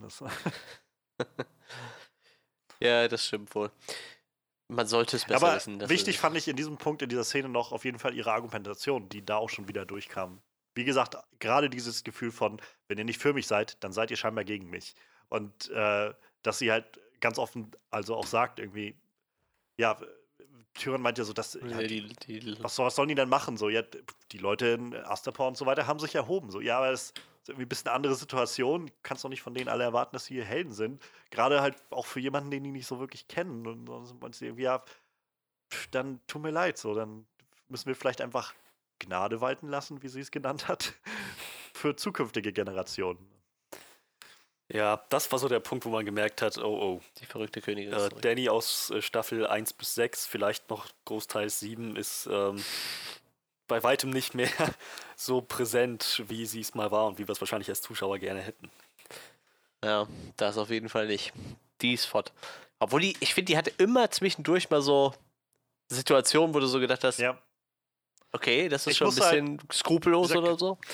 Gerade nachdem die Episode jetzt halt durch war und man so wirklich wusste, wo es jetzt hinging mit ihrem Charakter, finde ich, also habe ich mich so ein bisschen durch die Serie herausgefordert gefühlt, so mit einem so überdenk vielleicht noch mal einfach, was du alles von Danny gesehen hast ja, in den letzten ja, Staffeln halt. und was du davon vielleicht wieder dieses Ding mit den Erwartungen so oder irgendwie man, man kommt dann irgendwie so rein in dieses Gefühl von, ne, sie ist doch mal diese diese Befreierin, die Heldin und so und mit den Drachen vor allem auch und so das ganze Ding und naja, und wenn man, aber es gab immer wieder Momente seit der ersten Staffel, wo sie auch einfach echt diese, naja, auch irgendwo diese, diese kalte und brutale ja. Sache irgendwie so hat raushängen lassen. Und äh, so, das ist halt das, wo ich, wo ich allen, glaube ich, deutlich widerspreche, die mir erklären wollen, dass das erst in den letzten zwei Folgen aufgebaut wurde mit ihr. Ja, eben.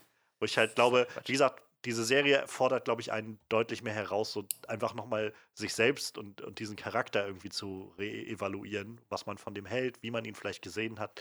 Und das ist ja, das ist das, was ich meinte mit, diese Folge fühlt sich eigentlich an wie so die Quintessenz von dem, was Game of Thrones am Anfang so berühmt gemacht hat. So dieses, du hast Erwartungen an diesen Charakter, dadurch, dass du halt diese Geschichten kennst oder glaubst, sie zu kennen, wie sowas halt laufen muss.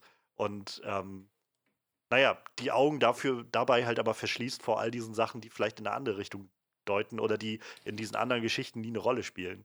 Und naja, in diesem Fall passiert eben genau das dann, was man halt nicht erwartet. Also ich, ich würde auf jeden Fall auch sagen, ähm, würde widersprechen, dass dieser Charakterzug von ihr erst in den letzten zwei Folgen aufgebaut wurde. Es wurde auf jeden Fall schon mal aufgebaut.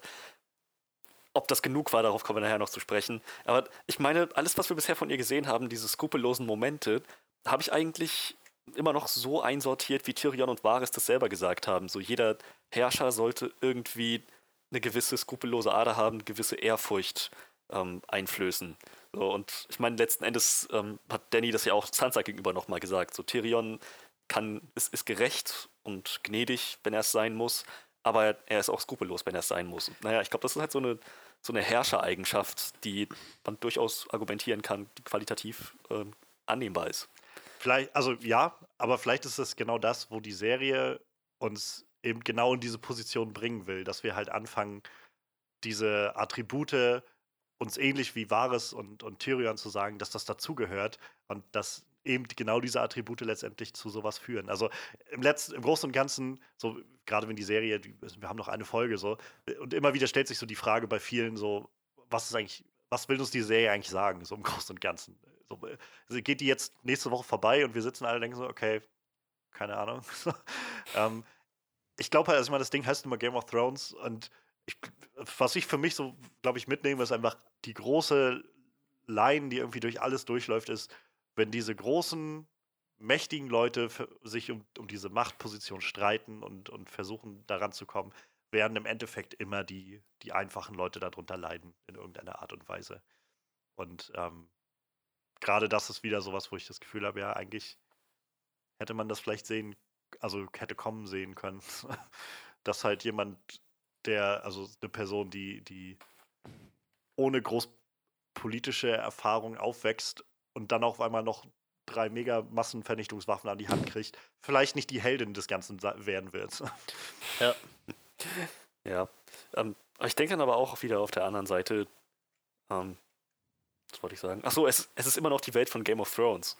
So, man kann, man kann diese, diese, diese Charakterzüge, diese herrschaftlichen Machtergreifungsbestrebungen ähm, so sehen, wie man möchte. Aber ich glaube, in einer Welt wie Song of Ice and Fire sind halt, glaube ich, so Herrscher, die so eine Ader haben, irgendwo noch gebraucht. Ein, es ist halt auch so eine furchtbar, naja, in, in gewissen Bereichen gesetzlose Gesellschaft. So, dann einen Herrscher zu haben, von dem man weiß, der wird verdammt nochmal durchgreifen, vielleicht nicht, nicht unbedingt schlecht. So, das aus heutiger Perspektive zu sagen, äh, ja, ist nicht die geilste Art zu herrschen, ist, naja, gut, das versteht sich irgendwie, das ist recht leicht.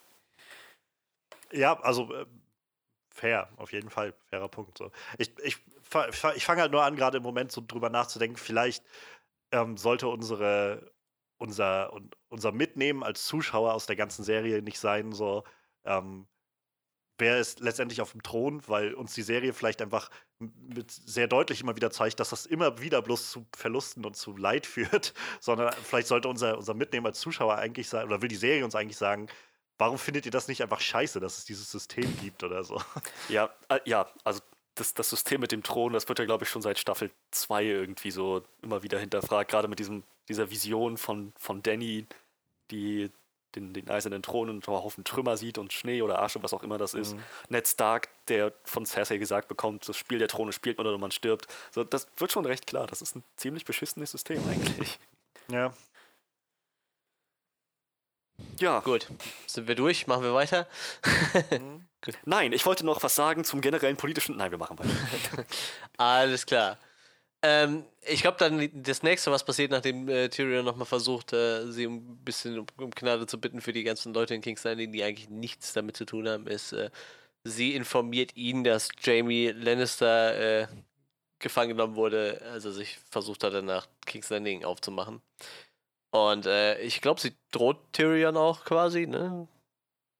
Ja, sie sagt halt so, ähm, du hast mich quasi schon wieder oder du hast schon wieder einen krassen Fehler gemacht. So, du hast mir gesagt, dein Bruder wäre halt keine Gefahr mehr und würde sich einfach jetzt im Norden zu, zur Ruhe setzen. So, und jetzt steht er hier auf einmal wieder vor der Tür. Ja. Ja, ähm, ja, und Jamie wurde wieder gefangen genommen. Und das ist halt äh, noch eine relativ wichtige Szene für das, was danach kommt. Aber äh, auch tolle Szene mit also zwischen Tyrion und Jamie und Tyrion, Tyrion. ja, genau. Und Tyrion macht sich dann quasi auf zu Jamie, der in einem Zelt gefangen genommen wurde oder so und äh, unterhält sich quasi noch mit den Wachen. Äh, muss ihnen erstmal klar machen, wer er ist und dass er ihnen quasi was zu sagen hat. Und wenn er sagt, ihr macht jetzt Feierabend und macht mir Platz, dann macht ihr jetzt Feierabend und macht Platz. Er ist ja immerhin äh, noch die Hand der Königin, auch äh, wenn mhm. sie ihn manchmal, äh, sie doch irgendwie eher auf dem Kicker hat, scheinbar. Ist, ist, offiziell ist es ja trotzdem noch. Und ja, äh, er äh, schleicht sich dann quasi nochmal zu Jamie rein und, bietet ihm dann ja quasi an, quasi, dass er äh, zu Cersei gehen kann und mit ihr dann einfach verschwinden kann. Also er versucht er, ähm, ich, ich spanne das gerade ein bisschen weiter aus, er versucht ja quasi dann äh, Davos davon zu überzeugen, dass er ihn quasi äh, die Möglichkeit äh, ermöglicht, mit einem Boot zu fliehen quasi, äh, dass sie quasi King's Landing verlassen können und einfach irgendwo anders hingehen, wo äh, außerhalb von Daenerys Reichweite und einfach da ein neues Leben anfangen können. Weil mhm. irgendwie äh, kommt dann da doch rüber, dass die Lannisters doch als Familie irgendwie trotzdem noch zusammenhalten, auch ich weiß, also ich glaube tatsächlich, dass äh, Tyrion ein besseres Verhältnis zu Jamie hat wie zu seiner Schwester. Ich meine, das kommt ja auch deutlich rüber. Also, Was? Als, Meinst du, ey? ähm, ja, ich meine, er will halt auch trotzdem seine Schwester retten irgendwo, ne? Aber das macht er, glaube ich, auch einfach nur für Jamie so. Und ich glaube, für, für das ungeborene Kind, was da halt noch unterwegs ist. Ähm, ja, er sagt ihn ja quasi, er erzählt ja quasi nochmal so ein bisschen aus seiner Kindheit so, dass halt äh, Jamie so der Einzige war, der irgendwie immer für ihn da war und auf ihn aufgepasst hat. Und ja, wie du schon sagtest, eine sehr herzerwärmende Szene irgendwie. Und äh, gerade weil es, also man, man ist sich, glaube ich, als Zuschauer schon darüber klar, dass das durchaus die letzte Szene mit den beiden sein ja. könnte, wo sie sich sehen, wo sie sich nochmal sozusagen verabschieden können. Und ja, sie nutzen das. Ja. Das ist, wie wichtig das sein ja, kann. Das auf jeden Fall. Das war halt echt, wo ich gedacht habe, also an dem Punkt, wo sie sich dann auch nochmal umarmt haben ja, genau. am Schluss. Wie gesagt, also die Szene ist einfach großartig gespielt so. Ähm, aber ich, wo sie sich dann umarmt haben, habe ich dann auch gedacht, ja, okay, einer von beiden wird jetzt draufgehen in der mhm. nächsten Schlacht. Also, das wird deren Abschied sein. Und wahrscheinlich ist das schon das meiste, was ich von Game of Thrones so erwarten kann. So nicht, dass mein Charaktere, die man mag, dass sie überleben, sondern naja, dass die vielleicht noch gerade die Chance bekommen, sich herzlich voneinander zu verabschieden. Ja. So, das ist schon unüblich genug meistens. Ja, das stimmt. Aber halt die Art und Weise auch, also dieses, Tyron spricht es ja auch selbst so ein bisschen an, so dieses, na, so diesen Spiegelung von der Art und Weise, wie Jamie ihn aus dem Kerker damals halt be befreit hat, ja. so dass jetzt Tyrion derjenige ist, der das macht und so. Also, ja. Und Jamie vielleicht auch nochmal angesprochen, so. Ich hatte halt letzte Woche noch bei der letzten Folge, meine, meine Interpretation war halt noch so ein bisschen, dass Jamie halt jetzt nach King's Landing will, um halt das Ganze zu beenden, so und Cersei irgendwie den Chaos zu machen oder sowas. Und ähm, auch da ist, wo ich jetzt rückblickend denke, so, das ist so eine typische Fantasy-Sache wahrscheinlich. Also sowas, was man in einem ja, genau. wirklichen Fantasy-Roman erwarten würde, der jetzt so, der Held, der jetzt nochmal so, oder der, der so wieder auferstandene Held, der seinen Namen reingewaschen hat und jetzt irgendwie versucht, so das, ne, das, was er geschaffen hat, mitzumachen. Und naja, das ist es halt nicht so. Es geht halt wirklich viel mehr darum zu zeigen, Jamie hat halt viel durchgemacht als Charakter, aber ähm, so seine, seine Zuneigung zu Cersei, die wird halt wahrscheinlich nie weggehen. So, ja. Dafür sind die einfach zu sehr miteinander verbunden, was ja auch immer wieder gesagt wird. So in den Büchern ist es, glaube ich, ein bisschen anders, aber das sind halt immer die Bücher. In, dem, in der Serie haben sie es eigentlich sehr konsequent immer weiter durchgezogen ja. und immer wieder gezeigt, dass sie nicht voneinander lassen können. Und ähm, was ihn halt ja letztendlich zum, zum Abhauen gebracht hat, war nachher ja bloß dann wirklich der, der Punkt, dass, dass er seinen, seinen Schwur irgendwo einhalten wollte. Ähm, aber da war ja noch, äh, auch nicht explizit gesagt, so, ähm, so, ich hasse dich und ich habe keine Gefühle mehr für dich oder so. Und es macht schon Sinn. So, für mich jedenfalls macht es schon Sinn. Das, das ist nicht wirklich zufriedenstellend so, weil ich Jamie echt gerne mag als Charakter und man sich das halt wünscht, dass er irgendwie das hinter sich lassen kann und gerade auch vielleicht mit Brienne glücklich werden könnte oder sowas. Aber es, es macht Sinn in der Welt, dass, ja. dass das eben nicht so einfach weg ist. Das, das Ding ist halt auch, irgendwie, Daenerys hat ja immer direkt das Gefühl, jeder, jeder will sie verraten, so, aber eigentlich wollte Jamie sie ja nicht verraten. Er wollte eigentlich nur seine Schwester beschützen. Und vielleicht war ja auch seine Intention wirklich einfach nur, nicht an ihrer Seite zu kämpfen, sondern eigentlich wirklich mit ihr abzuhauen quasi. Ne? einfach nur oder irgendwie eine Möglichkeit zu finden, sie zu beschützen, aber nicht unbedingt äh, sich gegen Daenerys stellen oder sie abwurksen oder so, ne? Also sein jetzt auf Cerseis Seite gegen Daenerys zu kämpfen, das hätte ich das also ich glaube, das hat niemand erwartet. Nee, nee, aber wie nee, gesagt, ja. also es gibt auf jeden Fall im Internet oder nee, also Daenerys findet, findet sich ja immer direkt von jedem verraten so, aber das war ja gar nicht seine Intention so eigentlich, ne? Ja, aber ich meine, bei ihm war es ja letztendlich so, dass er ähm, also sie hatte ja Jamie sowieso schon angeklagt halt für ja. so die Verbrechen der Vergangenheit so ungefähr und jetzt, äh, er hat ja, sie hat ja bloß davon abgelassen, weil dann so von Brienne und so irgendwie der, ja. das, der Einwand kam, so er ist, er ist ein guter Kerl, so und naja, scheinbar, scheinbar ist er nicht durch mit Cersei, so ich glaube, das ist alles, was bei ihr ankommt. Ja, wie gesagt, also meiner Meinung nach ist er auch ein guter Kerl, zumindest mittlerweile so, ne? Wie gesagt, das hat mich jetzt auch nicht davon abgebracht, dass er geflüchtet ist und zu seiner Schwester wollte, ne? Das habe ich halt in ja. keinem Punkt in dieser Folge gedacht, dass er jetzt irgendwie da Verrat begehen will, so, sondern für mich war halt einfach nur klar, der wollte halt zu seiner Schwester, um die irgendwie zu retten, so, ne?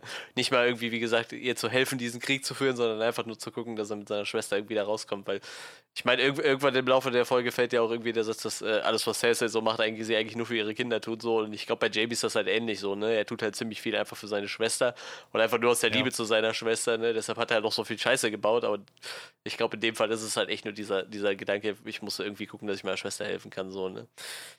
Ich denke mal, das ist halt so das Ding bei ihm. ja, und äh, als, als Schmuggler quasi für Cersei und Jamie wird dann halt natürlich äh, Davos eingeplant. Den äh, Tyrion dann mit Komplimenten ganz schnell quasi auf seine Seite zieht. So, ihr, ihr seid doch der beste Schmuggler, so nach dem Motto. Ich weiß nicht, äh, ich, ich, ich habe gewartet, dass irgendwie Han Solo noch um die Ecke kommt und sagt, nein, ich bin der beste Schmuggler oder so. ich habe zuerst geschossen. Was? Ich, ich habe den, äh, den Kessel Run in 12 Parsecs geschafft oder keine Ahnung, was er erzählt. Und so endet dann ja, Game genau, of Thrones. Genau. What? Crossover. Auf einmal ist es ein Crossover. Es ist nur ein Planet im Star Wars-Universum. Nein, Quatsch, nee, natürlich nicht. Aber wie gesagt, er, er zieht halt Davos schnell auf seine Seite, indem er ein bisschen schmeichelt, dass er halt der beste Schmuggler ist. Wäre das ne? nicht geil, wenn, also ich meine, äh, hier, äh, Dan und Dave machen jetzt ja als nächstes diese Star Wars Trilogie, wenn die einfach Game of Thrones weitermachen mit der Begründung, ist halt im Star Wars Universum.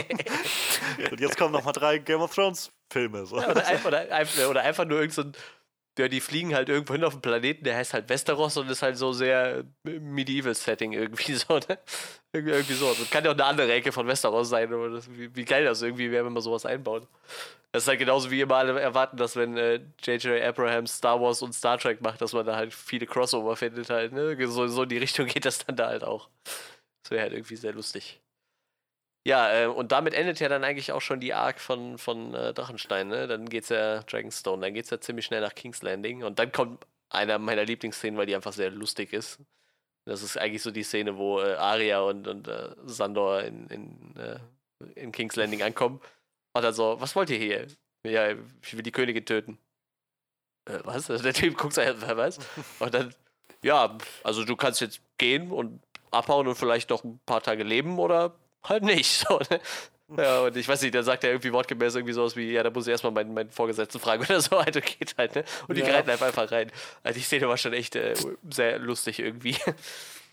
Vor allem das Gespräch, das so impliziert. Ähm, euer Ehren oder euer, euer Gnaden, wie auch immer man Offiziere ja. da anspricht, My Lord oder so, ähm, da sind ein, ein kleines Mädchen und ein bärtiger, riesiger Mann auf zwei Pferden äh, vor unserem Camp. Sie sagen, sie wollen die Königin töten. Bitte was? What? Wie viel haben sie getrunken, Soldat? ja, schon sehr. Aber die sind einfach so ein tolles Gespann. Ja, irgendwie schon. So, das, die haben da so viel erlebt zusammen und das irgendwie so schön zusammengebunden von Staffel 3 dann nachher, glaube ich, bis halt jetzt. Also war, ich fand toller, also toll, die beiden nochmal so zusammenzusehen und halt auch ihr Abschied nachher war halt auch nochmal sehr schön. Ja, irgendwie schon. Ne? Ich meine, das war halt allgemein sehr traurig alles, aber der Abgang war halt echt irgendwie schön. Und äh, Sando mhm. hat ja dann quasi auch das bekommen, was man ihm eigentlich so gewünscht hat, ne? Also jetzt nicht den Tod, sondern das, was halt davor noch passiert ist. So. oh, die habe ich schon von Anfang an, den konnte ich nie leiden, ey, nicht sehr abgekratzt. er war am Anfang schon recht. Ja, dubios, das auf jeden ne? Fall, aber irgendwie, ich fand den irgendwie immer cool, den Charakter so. Ähm, ja, und äh, Jamie kommt halt natürlich auch in King's Landing an und ich, quasi äh, mehr oder weniger zeitgleich, ein bisschen später, glaube ich, dann sieht man ihn halt äh, mit, mit Kutte dann da reinlaufen. Ähm, ja, und dann flie fliegen ja eigentlich schon direkt die Fetzen eigentlich, ne? Dann geht's ähm, los, ja. Ich glaube, dann sieht man Euron, wie er auf seinem Schiffen steht und so ein bisschen gen Himmel guckt und scheinbar irgendwas sieht und ja, dann sieht man halt äh, Drogon anfliegen und ja, äh, ich muss sagen, von der Eisernen Flotte war man anderes gewohnt bis dahin.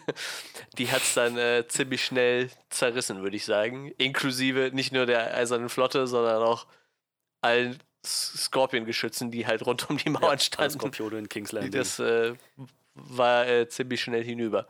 Und äh, gleich mit die Goldene Kompanie auch noch gekillt quasi. Ne? Ich glaube, das ist ja prinzipiell alles ja, gleichzeitig das, das passiert. So, man, man denkt halt, wie du schon vorhin meintest, Johannes, ähm, ein Drache übrig, aber die haben die ganzen Skorpione und die Goldene Kompanie. Das wird jetzt irgendwie ein ausgeglichener Kampf, so, so alle kriechen auf dem Zahnfleisch am Ende. Ähm, naja, nee, wenn der Drache es irgendwie schafft, den Skorpionen zu entkommen, sind alle anderen auch so ziemlich im Arsch. Ja, ich meine, der, der Einzige, der so einen Drachen mit einem mit Speer killen kann, ist halt der Night King so, ne? Dem hätte man das halt zugetraut, aber wenn, wenn du halt keine fetten Armbrüste mehr hast, dann brauchst du halt auch nicht mehr weitermachen eigentlich, dann ist halt vorbei. Ich muss sagen, gerade nach, nach Folge 4, in der Regal von ja. uns gegangen ist, ja, auf diese genau. Art und Weise, ähm, so hatte ich eigentlich schon den Eindruck, meine Güte, diese Skorpione sind verdammt gefährlich und Danny hat nur noch den einen Drachen. Wenn der jetzt drauf geht, jetzt muss sie sehr schlau vorgehen.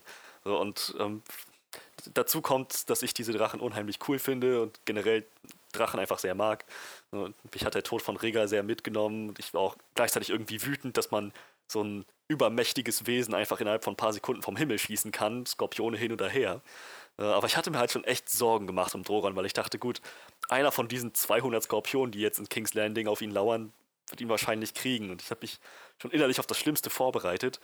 Aber es war so herrlich zu sehen, wie Danny einfach ganz genau wusste, was sie erwartet. Ja. So dass sie gegen die Sonne angeflogen kommt, dass sie diese Ausweichmanöver macht, dass sie einfach zu schnell ist, als dass irgendjemand reagieren kann, diese Kurven fliegt. Weil letzten Endes war ja das das Problem. Ja, beim ersten Mal hat sie ja quasi gar treffen, nicht reagiert, ja? ne? als ihr anderer Drache erschossen das, wurde. Das, das ja. ist es halt. Die konnten sich, die hätten halt so einen Überraschungsangriff ihrerseits von den Skorpionen hätte vielleicht irgendwie noch was bringen können.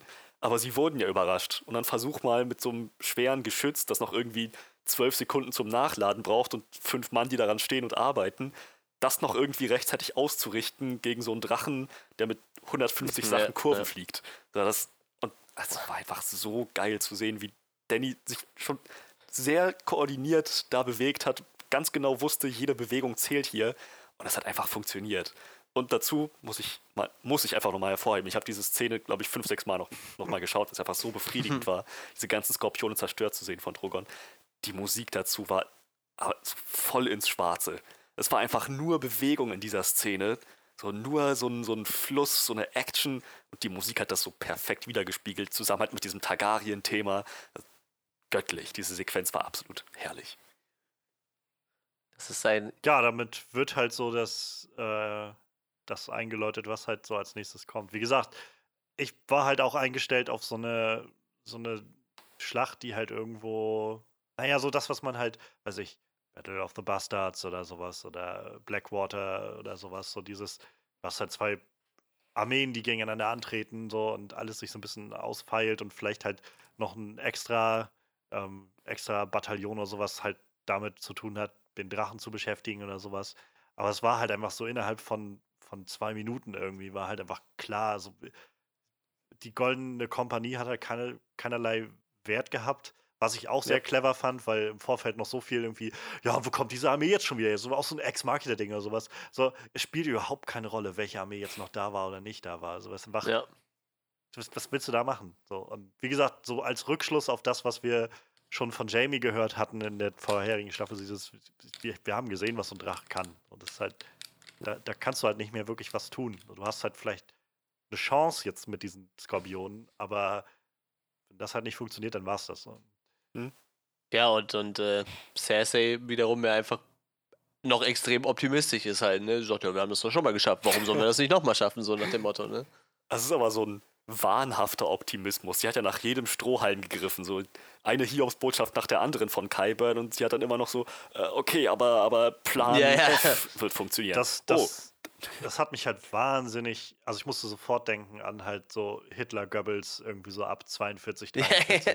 so, weil es ist genau das, was, was sie gesagt hat, so dieses, so, naja, wir sind jetzt erstmal ein bisschen, ne, aber nur ein, ein, äh, Skorpionenpfeil, so, so muss nur noch treffen, ein Speer, so und dann, also dieser, der Befreiungsschlag steht kurz bevor, ja, so ja. ungefähr. Das war die Strategie oder die, die, die Propaganda der Zeit, so dieses, so wir, wir ja, wir, wir stecken gerade ein bisschen ein, aber der Befreiungsschlag steht kurz bevor und wenn wir das erstmal haben, dann geht es auch sofort weiter und brechen wir durch und so. Und naja, das geht nicht so. Und dann, okay, die sind auch schon in der Stadt. Ähm, ja, aber unsere Leute werden halt zehnfach so viel, die werden für ihre, für ihre Stadt kämpfen und so und mit zehnmal, es ist genau diese Rhetorik, die dahinter steht. So, nur halt, dass sie, naja, könnte argumentieren. Ich meine, sie ist halt nicht so weit gegangen, dass sie gesagt hat, sie will sich dann umbringen, als es nicht mehr weiterging, aber sie hat halt schon, den, schon gesehen, ich habe verloren.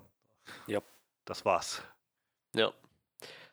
Das war, ich meine, das kommt ja später nochmal mit ihrer Szene, äh, in ihrer Szene mit Jamie nochmal sehr zum Vorschein, wie sehr sie eigentlich realisiert, was da gerade passiert. Ja.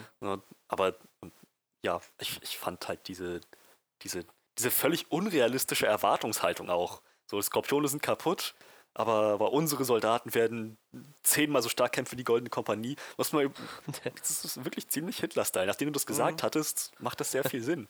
So, völlig unrealistische Erwartungshaltung. So, als ob die das könnten, als ob die zehnmal besser kämpfen könnten, einfach aus Ehre oder Loyalität. Das ist etwas völlig verquer. Ja, scheinbar hatte ich glaube, das ist halt. Ja, äh, scheinbar hat ja diese Goldene Kompanie auch einen echt guten Ruf, so, weil der, als, als ja. also gesagt wurde, ja, äh, Cersei hat die Goldene Kompanie quasi äh, sich eingekauft, waren die alle erstmal so, wow, die Goldene Kompanie, das ist krass so. Und ja, gut. Dann äh, ja. das sind ja. die halt fort. Ja, also ich fand's halt so, ich, ich glaube, das ist halt einfach so ein Fall von, und das frage ich mich halt auch immer mal, wenn man so diese Geschichtsbücher und, und so liest aus der Zeit, sag ich mal, des Nationalsozialismus, so, wie viel haben die jetzt davon selbst geglaubt oder halt nur als Propaganda ge gesagt oder sowas. Und ich glaube, das fließt ab einem gewissen Punkt einfach ineinander ja. über. So, ab einem gewissen Punkt fängst du das einfach an zu glauben. Wenn du dir das nur oft genug einredest und oft genug sagst, und ich glaube, das ist halt das jetzt nicht nur in der Schlacht, sondern was sie sich halt schon seit Danny angekommen ist und klar war, dass es Drachen gibt, so ist es, glaube ich, das, was sie sich eingeredet hat. So dieses, so darauf total eingeschossen hat, wir können das schaffen und so weiter. Ähm, die, unsere Truppen sind unglaublich stark und so. Wie gesagt, wenn du dir das nur einfach oft genug einredest, und sie hat ja auch, auch niemanden, der ihr da widerspricht. So, Kaiban ist jetzt nicht der Typ, der, der dann sagt, ja, nee, so, sondern äh, ich kümmere mich um, was ich kann. Mhm. Ja, aber es war sehr, sehr zufriedenstellend, irgendwie zu sehen, wie die Goldene Kompanie weggeflogen ist. Und halt auch, auch Harry Strickland ist halt auch so ein unglaublich, so der, der un-Westerosi-Name, den man sich vorstellen kann. aber er heißt halt auch in den Büchern so. Ähm, und der halt auch einfach so, also überhaupt wie die Goldene Kompanie draußen vor dem Tor steht und wo man einfach hinter ihnen die Mauer weg explodiert und dann ja, dann einfach nur noch weglaufen angesagt ist. Das ist halt, das ist wieder so ein Punkt, wo ich finde, dass, dass ähm, da hat die, die Serie das irgendwie gut vorbereitet, unsere Erwartungen zu brechen. Letzten Endes wurde die Goldene Kompanie ja letzte Staffel schon angeteasert, so mit dem, mit dem Tyrell-Gold können wir uns jetzt diese übermächtige Armee leisten. Dann Anfang dieser Staffel war er zu sehen in scheinender Rüstung. Mhm. Man denkt, meine Güte, die, nur die Elefanten haben noch gefehlt, aber dann wäre es die perfekte Armee. Und naja, dann innerhalb von ein paar Minuten sofort dezimiert. Das hat, hat diesen Effekt sofort verstärkt, so wie hoffnungslos das eigentlich alles ist. Mhm. Ja, ja, vor allem auch 20.000 Mann waren es ja meiner Meinung nach, wenn ich mich recht erinnere, auch. Also ja. Das ist halt schon nicht unerhebliches Stück Menschen. Und wollen wir mal, wollen wir mal ein bisschen äh, den, den Credit auch geben, wo er hingehört. Ähm, der Drache hat dieses Chaos veranstaltet, aber letzten Endes haben die Ansalit und Nordmänner das genutzt, um die ja, einfach klar. alle zu massakrieren. Das auf jeden Fall. Die sind ja auch dann relativ schnell durch die Mauer in die Stadt reinmarschiert. Ne? Ja. Wo, wo dann ja. Cerseis äh, großartige Lannister-Armee äh, einfach direkt das Handtuch geworfen hat, mehr oder weniger. Ne? Ich meine, die haben ja gar kein. Ich fand, das war so intensiv, ja, dieser auf Moment. jeden Fall. Das zu sehen, wie sie sich gegenüberstehen und so die Spannung steigt, was wie werden die jetzt reagieren so und sie dann einfach nachher Stück für Stück die Schwerter auf den Boden geworfen haben. Ja, deut deutlich, äh, deutlich vernünftiger als ihre äh, Chefin, wenn man mal ehrlich ist. die haben ja, das schon mhm. gesehen, dass äh, die Chancen ja, ziemlich gering sind. Vor allem, wenn halt, äh, selbst wenn du halt noch ein paar von denen umbringst, so im Endeffekt kommt dann der Drache. Und ich meine, wenn du aufgibst, sind ja die Chancen doch relativ groß, dass du halt vielleicht äh, wenigstens noch ein paar Tage überleben kannst, so, ne? Also ich glaube, ich hätte mir das auch relativ schnell überlegt, wenn du die weiße Fahne gehst.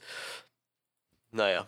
Und dann äh, werden ja auch, da, dann kommt das Namensgebende für diese Folge, die Glocken von King's Landing werden geläutet, die ja eigentlich den quasi die, die äh, Kapitulation, Kapitulation, danke, das war das Wort, ja. die Kapitulation äh, einläuten sollte.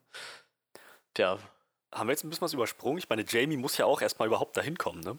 Ach ja, okay, stimmt, ja. Er, naja, Jamie war halt in der Stadt unterwegs und ist dann nachher.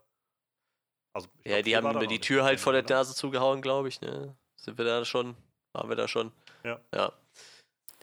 Ja, das war das? Ich meine, also es wurde halt so diese, es gab diesen Moment, wo immer geschnitten wurde, ob Aria und der Hound jetzt schon in der Stadt sind. Jamie versucht in die Stadt zu kommen, recht verzweifelt. Das hatten wir schon, ja. Ja, wir haben halt nicht so ja, wirklich okay. drüber gesprochen, dass er zum Beispiel vor dem Tor stand und versucht hat mit seiner seiner Metallhand noch äh, irgendwie Aufmerksamkeit zu, äh, zu erlangen. So. Also er hat es the theoretisch deutlich schwerer als äh, Aria und Sandor nach King's Landing reinzukommen, weil ihm wird quasi vor der ja. Nase die, die äh, Tür zugeschlagen. Was auch ein bisschen krass ist, so, weil das wirkt ja schon, die, da war ja irgendwie noch eine Frau mit ihrem Kind, glaube ich, ne? Und es wirkt ja mhm. schon, als hätten die die einfach zerquetscht, wenn die da stehen geblieben wären, ne? Weil diese ganzen Massen. Ja. Das war gut, dass ja. die reagiert haben, so, ne? Ist, ich finde auch sowieso, das ist so eine das war so eine richtig schlaue Art, Spannung zu erzeugen. Diese ganzen Charaktere, von denen man weiß, jeder hat jetzt noch so seinen Subplot laufen, von jedem hängt jetzt vielleicht noch irgendwo ja. was ab.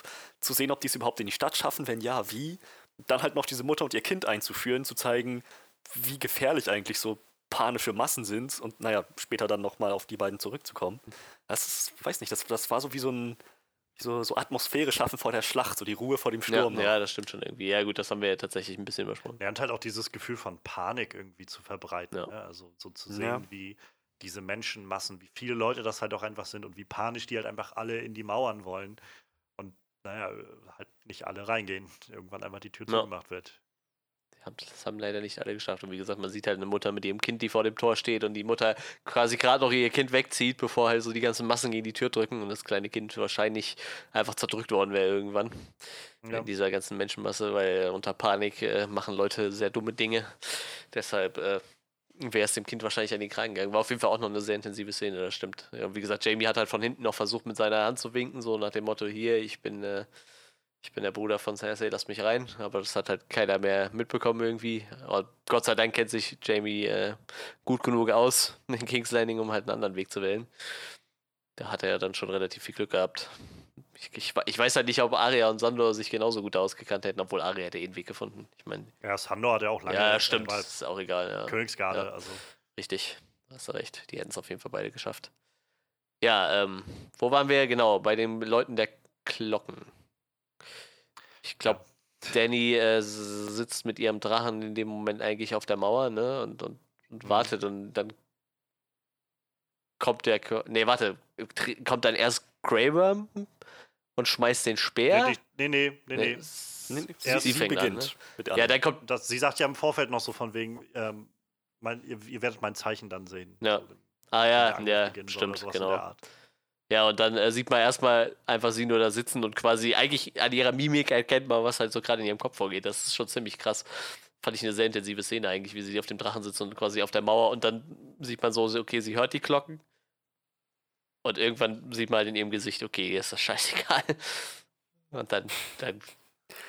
Ja, halt diesen, den roten Bergfried so rechts ja, hinten im ja, Bild ja, noch zu haben, aus ihrer Perspektive auf dem Drachen sitzend und der dann immer so weiter in den Fokus rückt. Und auch, auch wie sie dann schon so den Tränen nahe ist, irgendwie so mhm. von innerlich völlig zerfressen von Emotionen in dem Moment. Also ja. man sieht schon, worauf es hinauslaufen könnte, aber letzten Endes nicht nur hinausläuft. Ja, und dann, dann kommt die Szene, ich glaube, die äh, vielleicht auch für diese schlechten Kritiken der Folge zustande kommen. Ja, äh, Danny macht halt quasi, äh, ja, sie fliegt halt los und sie, sie äschert einfach die komplette Stadt ein. Um es mal kurz abzubrechen, sie ja. sie fliegt zum Roten Bergfried mit der nachvollziehbaren Absicht, Cersei und ja. Co. ein für alle Mal zu beenden, wenn möglich qualvoll lebend zu verbrennen.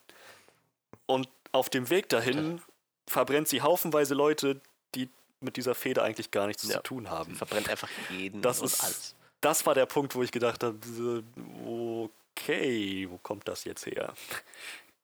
Ja, ich glaube, das ist halt der Punkt, wo, wo sich die Geister scheiden. Ja, das glaube ich nämlich auch. Und ich kann es ich kann's nachvollziehen. So. Ich kann ja nur sagen, wie gesagt, je mehr ich drüber nachdenke, umso mehr in Anführungszeichen Sinn macht es für mich. Also ich meine, wann macht Massenmord schon Sinn, aber ähm, so, je mehr ich einfach über Dannys Charakter nachdenke, glaube ich, dass halt das alles da war, schon, schon ja. seit Staffel 1 eigentlich. Ähm, also ich meine, es ist halt, weiß ich, es sind so Momente wie, ähm, keine Ahnung, die, die Art und Weise. Also generell, was, glaube ich, sich durch Danny durchzieht seit der ersten Staffel, ist halt zum Beispiel dieser, dieser Durst nach Rache, den sie immer wieder an den Tag legt. Ja. So. Und ich glaube, ihr, ihr Verständnis von Gerechtigkeit beruht halt auch viel auf Rache, auf dem Gefühl von, ähm, so, ich muss das jetzt mit dem anderen vergelten oder sowas in der Art. Ähm, also sei es jetzt mit Viseri, äh, mit Viserys, den sie, also wenn der umgebracht wird, wie unglaublich anhaltnahmslos sie dabei aussieht. Ja. Ich meine, er ist ein Arsch gewesen, aber es war auch irgendwo ihr Bruder, der sie mit aufgezogen hat und über, über das Leben gebracht hat. Ähm, sei es, wie sie Miri Mastur umgebracht hat. Und es ist halt auch die Daenerys, die in der zweiten Staffel vor Karth steht und sagt, wenn ihr uns nicht reinlasst, komme ich mit meinen Drachen wieder, wenn die groß sind und werde diese gesamte scheiß Stadt niederbrennen.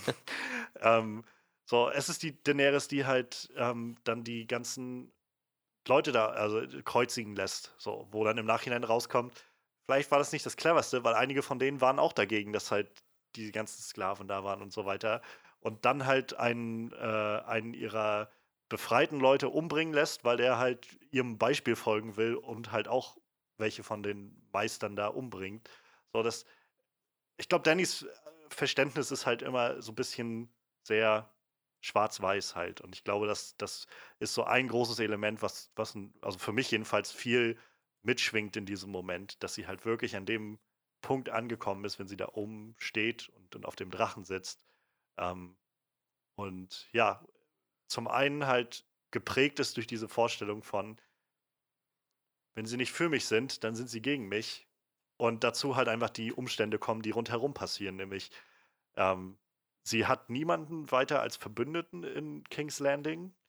Sie hat John, der zwar sagt, ja, weißt du, ich will die Krone nicht, aber auch nicht mit ihr zusammen sein will und kann.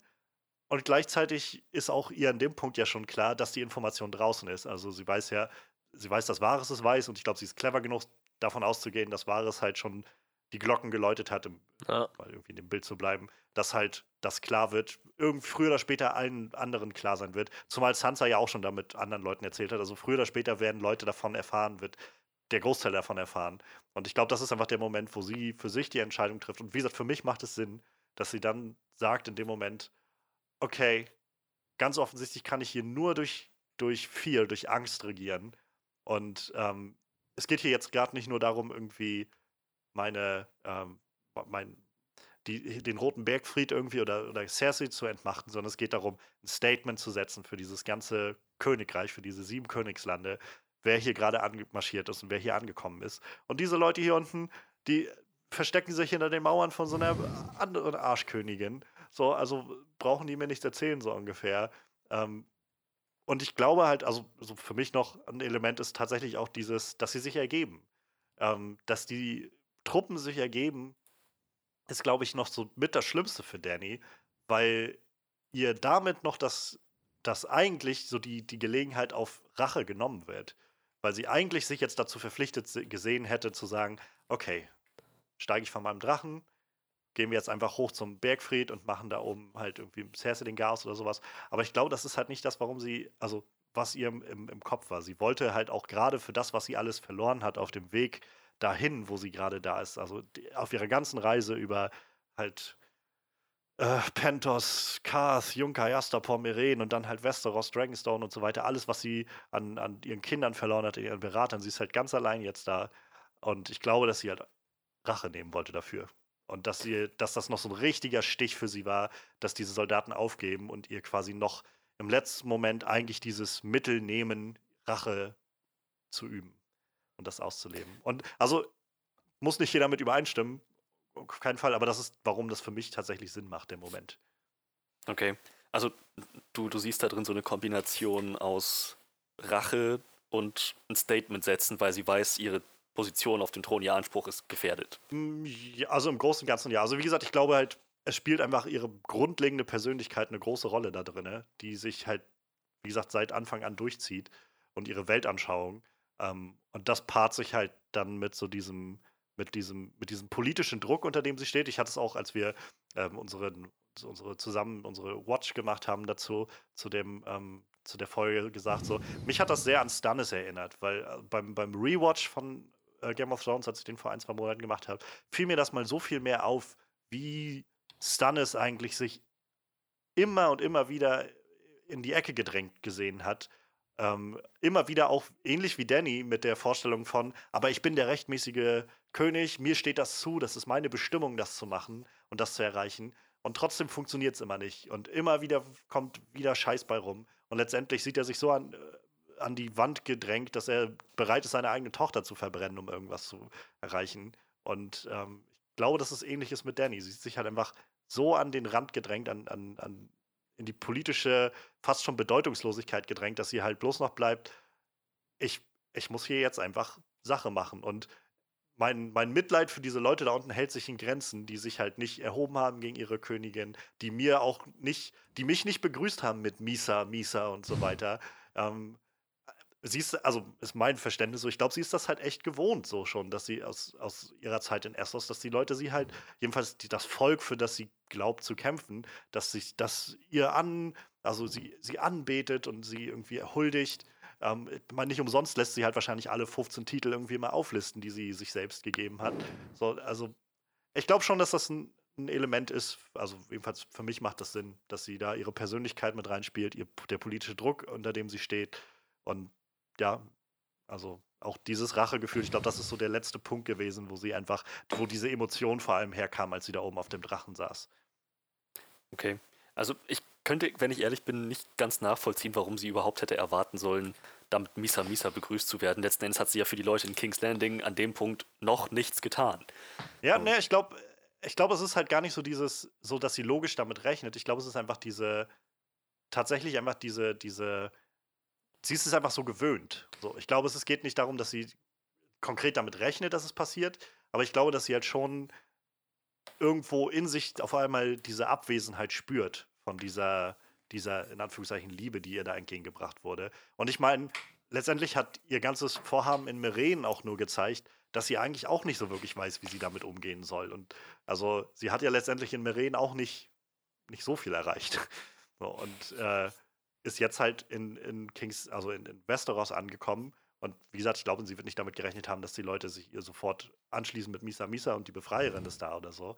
Aber ich denke schon, dass sie damit, also dass, dass es eine Leere dadurch auf einmal in ihr gibt, die sie spürt und dass dadurch auch umso schneller die Frustration kommt, dass halt die Leute sich scheinbar selbst nach dem äh, Kampf gegen den Night King ihr verweigern. Also ich glaube, das fließt so ineinander über. Okay.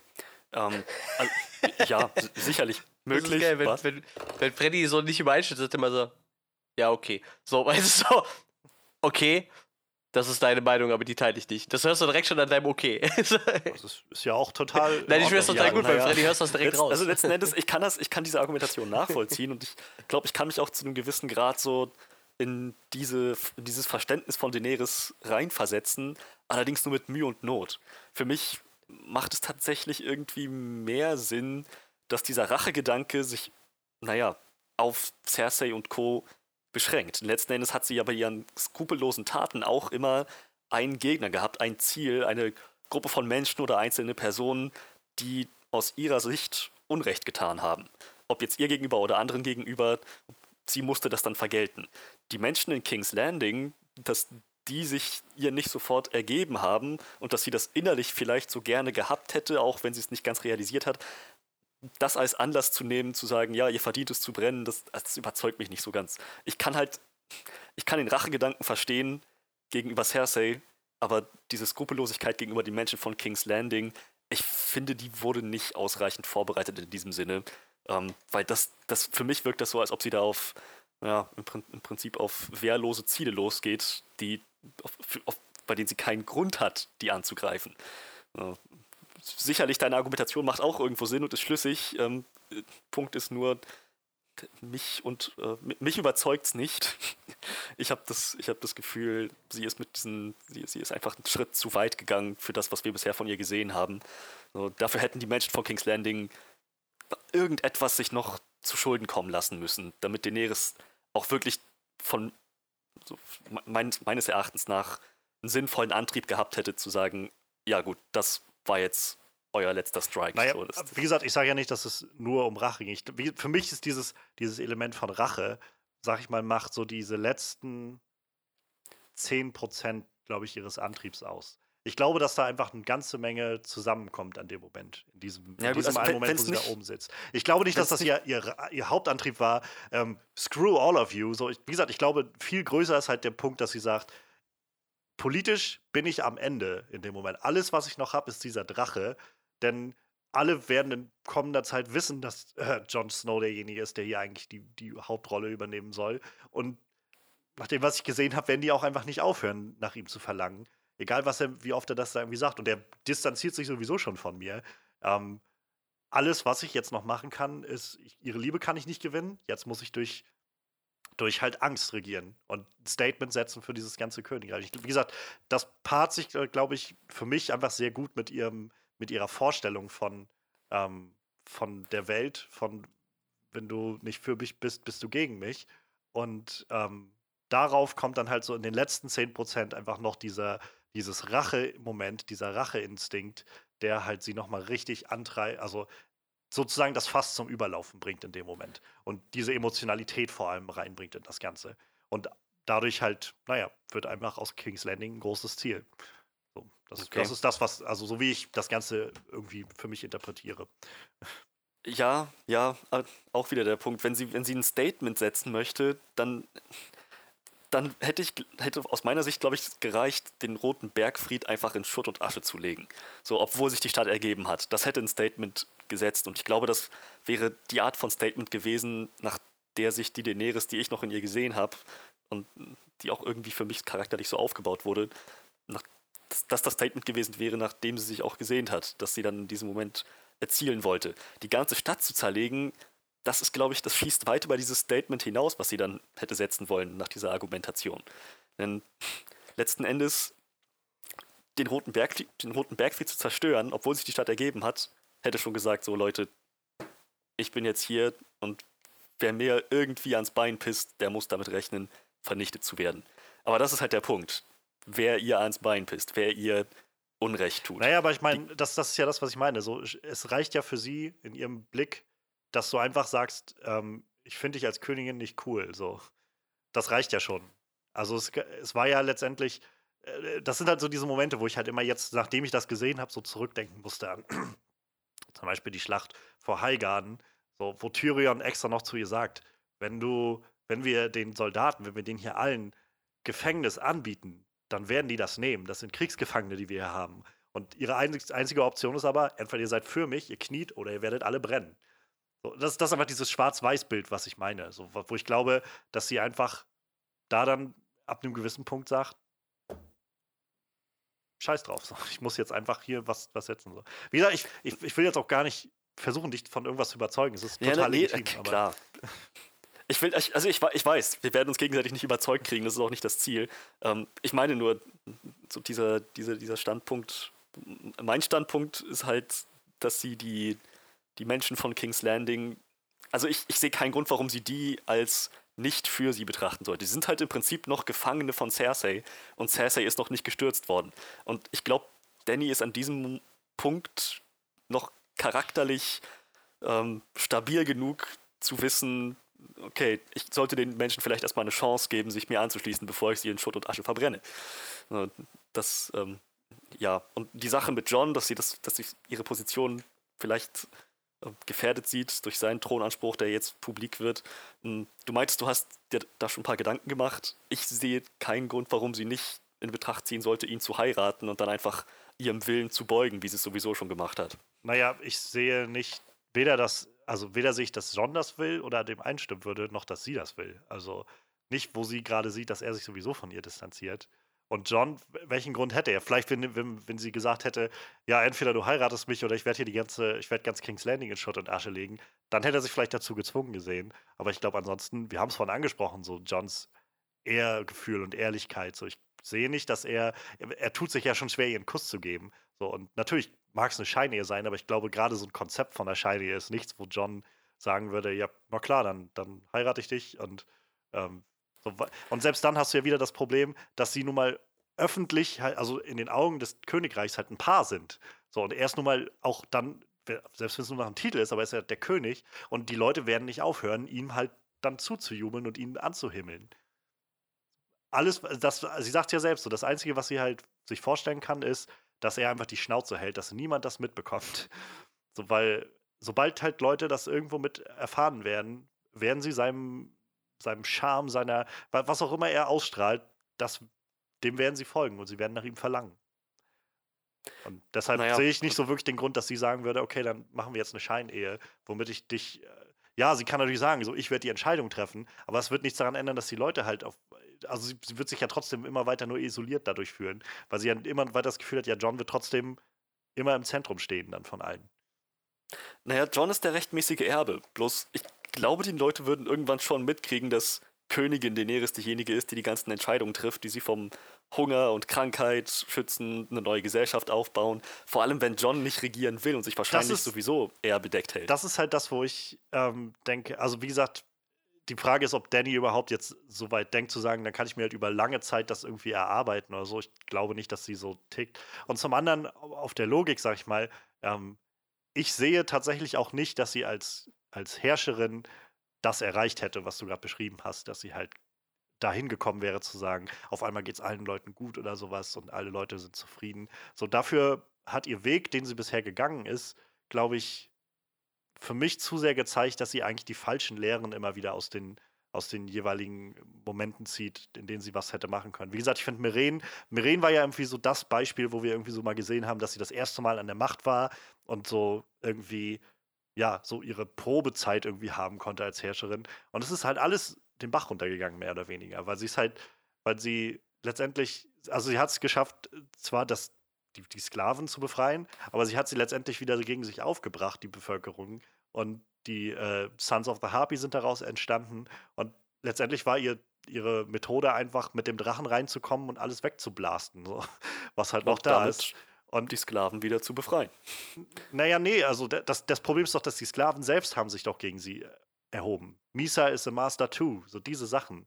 Also, das, das ist ja nicht so, dass die, die Sklaven alle gesagt haben, ab jetzt geht's uns gut so. Also, das ist halt das, was ich meine. Danny kam halt in die Stadt und hat halt gesagt, jetzt gibt's keine Sklaverei mehr. Wir bringen noch alle Master um und dann ist irgendwie, dann ist doch alles gut. Aber so einfach funktioniert das ja eben nicht. Also, diese Gesellschaft ist halt einfach so also, diese Gesellschaft ja, klar, zerfällt, halt, zerfällt, halt einfach. Dadurch, dass sie einfach kein, sie bietet ja kein, keine Alternative an. An, an Gesellschaft. Letzten Endes, letzten Endes hat sie, ich, ich meine, ich rede jetzt von Staffel 6, Ende Staffel 6, wo sie die, die Meister wirklich ja. gestürzt hat. So, damit war sie damit erfolgreich. Nee, aber, aber die Stadt, also das ist ja das Problem, was ich meine. Der, Dannys Konzept, glaube ich, Dannys äh, Vorstellung von, von halt dieser Problemlösung ist halt einfach, die Person an der Spitze zu be beseitigen und dann ist halt das Konz also dann geht irgendwie alles gut auf. Das Problem, ja, genau, die Person an der Spitze. Nicht ja, aber das, komplett Moment, das, Problem, das Problem ist aber, dass sie, dass sie keinerlei ähm, alternatives Konzept für die Regierung von Meren oder sowas vorgelegt hat. Sie hat einfach eine Stadt geschaffen, in der lauter Leute auf einmal in Freiheit leben, die Freiheit noch nie er erkannten in ihrem Leben und jetzt auf einmal dann bestraft wurden für Dinge, die sie ihnen vorgelebt hat, nämlich die Me äh, Meister zu töten, die Meisters, äh, Masters zu töten. Und äh, dann halt einfach gesagt hat, in dem Moment, wo es, also es wäre ja nötig gewesen, quasi dieser Gesellschaft ein neues Konzept zu geben und nicht zu sagen, okay, ihr seid jetzt frei, keine Ahnung, diese Wirtschaft hier funktioniert so nicht, aber was weiß ich, keine Ahnung. Ähm, ich, ich bin jetzt halt die neue Herrscherin. So, was nötig gewesen wäre, wäre halt diese Gesellschaft von Meren grundlegend umzustrukturieren und irgendwie eine Vision zu haben, wo das Ganze hingehen kann. Alles, was sie letztendlich gemacht hat, ist halt die alten Meist Meister, das ist immer Meister, Meister und Master, die alten ja, Masters ja. Zu, zu töten und sich halt selbst an die Spitze des Ganzen zu setzen. So. Und ja, legit, also sie sind dann jetzt freier, die Leute, aber letztendlich ändert sich ja an dem System nichts. Und ich glaube, für mich zeigt das halt nur, gerade dass, dass ihre Lösung des Ganzen halt ist, blast da einfach alles weg am Ende. Ähm, das, das, löst ja wieder das Problem nicht, dass diese, diese, also dass es einfach immer noch ein Machtvakuum in der, in der Region gibt, dass die Wirtschaft einfach nicht funktioniert ohne, also es keine wirtschaftliche Alternative gibt für dieses sklavenlose System. So, das, das zeigt mir eigentlich nur, dass und das mag, ist halt auch einfach eine, eine, Aufgabe, die man vielleicht nicht an so, eine junge, an so eine junge Frau stellen kann. So. Aber ich sage einfach nur, für mich deutet das eher darauf hin, dass ihre Vorstellung von Herrschen nicht wirklich das ist, was groß Reformen bringt, was groß Wandel bringt für die Leute. Und warum ich glaube, dass ihre, sie vielleicht die Vorstellung hat von Break the Wheel, aber letztendlich wird sie nur dabei bleiben, das Wheel am Laufen zu halten, selbst wenn sie es halt nicht selbst will. Ja, aber das ändert ja nichts daran, dass sie persönlich davon überzeugt ist, die bessere Welt schaffen zu können. Ja, aber sie sagt das ja selber, zukünftige Generationen werden nicht unter Tyrannen leiden. Ja, aber das ist ja dann wird sie selbst zu einem. Das ist ja letztendlich dasselbe, was Stannis gesagt hat. Das ist auch also das ist halt das, wo ich denke, diese das, das ist halt so verblendet irgendwie, diese Vorstellung von, nein, nein, ich bin derjenige, der die Antworten für euch alle bringt. Ähm, auf, der, auf, auf der Grundlage von, was hat sie jetzt eigentlich konkret erreicht? Halt, sie, sie und das ist, glaube ich, so das, was für mich irgendwie wieder so unglaublich Game of Thrones ist, irgendwie. Diese Vorstellung, die uns irgendwie in allen diesen Fantasy-Sachen begleitet, immer von den, dem Held, dem Auserwählten, The Chosen One, wie auch immer das alles heißt. Und sie ist letztendlich aber, naja, sie sagt sich, sie kommt ja letztendlich selbst zu dem, zu dem, zu der Erkenntnis, dass sie sagt, ich bin die Auserwählte und so weiter. Und die Welt von Game of Thrones hat mir eigentlich zu, zu Genüge gezeigt, dass gerade wenn du anfängst, so eine komplexe Welt, wie das bei Game of Thrones ist, halt so zu betrachten, dass du der, der Heilsbringer für alle bist, dass das halt nach hinten losgeht und dass du niemals diesem, dieser Sache irgendwie gerecht werden kannst. Weil einfach die Welt viel zu komplex dafür ist. Und schon halt gar nicht, wenn, wenn deine Ansicht von Regieren ist, ja, ihr seid halt für mich und wenn ihr nicht gegen mich seid, dann müsst ihr halt alle sterben.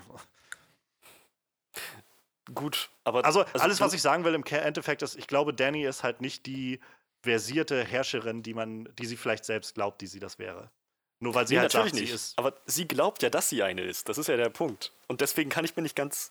Also für mich ist es nicht nachvollziehbar, dass sie dann entscheiden würde, King's Landing zu zerstören. Sie weiß ganz genau, also sie, sie müsste eigentlich wissen, dass das ihr Image für immer zerstören wird. Das ist eben Aber nicht nur Angst. Das ist ja das, was sie. Also eigentlich, glaube ich, meiner Empfinden war halt schon, dass sie sagt, so, ich habe hier sowieso kein Image. So, die, die Leute halten sowieso nichts von mir. Ja, aber 0 ist mehr als minus 100 das ist halt das, wo ich glaube, sie ist zu der Erkenntnis gekommen, es ist besser, wenn sie mich fürchten, als wenn sie gar nichts von mir halten. es ist, ist es natürlich im Endeffekt nicht, aber ich glaube, dass sie zu dem Schluss gekommen ist. Und dafür gab es halt, fand ich, in den letzten Folgen und Staffeln genug Anreize, dass sie halt genau damit überspielt mit dem Gedanken. Wie gesagt, in der, letzten, in der letzten Staffel hat sich schon davon geredet, King's Landing niederzubrennen, wie gut das für Aegon, den, den Eroberer, funktioniert hat. Ähm, ja. In der Staffel Echt? hat sie auch immer wieder darüber geredet. Also ich glaube, dass sie, ja, dass sie recht schnell in solch, solche Gedankengänge kommt. Und jetzt, wo sie völlig allein dasteht, ohne irgendwie eine, eine tarierende Hand so wirklich, der sie vertraut. Ja. Also ich, ich glaube, der Knackpunkt ist, dass wir einfach unterschiedliche Vorstellungen von Dannys Innenleben gerade haben. Denn ich glaube, dass auch bis zu dieser Folge noch in ihr die Daenerys war, die eben für die Befreiung der kleinen Leute kämpft. So, ich glaube, das war in ihr noch präsenter, als du das wahrscheinlich betrachtest. So, klar, hattest, klar wurden andere Seiten ja nie aufgebaut, aber ich glaube, dass diese Daenerys noch da war.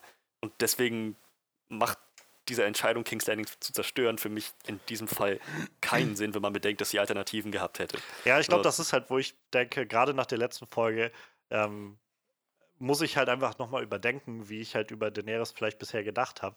Denn, also ja, ich stimme zu, wenn sie halt sagt, sie will für die kleinen Leute kämpfen, dann macht das keinen Sinn. Also nicht so wirklich Sinn jedenfalls. Aber sie hat es gemacht und ich, ich persönlich gehe nicht sofort davon dann immer, also mein erster Schritt ist nicht zu sagen, schlechtes Writing. Und ich will auch nicht sagen, dass wir das sagen, aber ich meine das ist so die Internetreaktion irgendwie da drauf.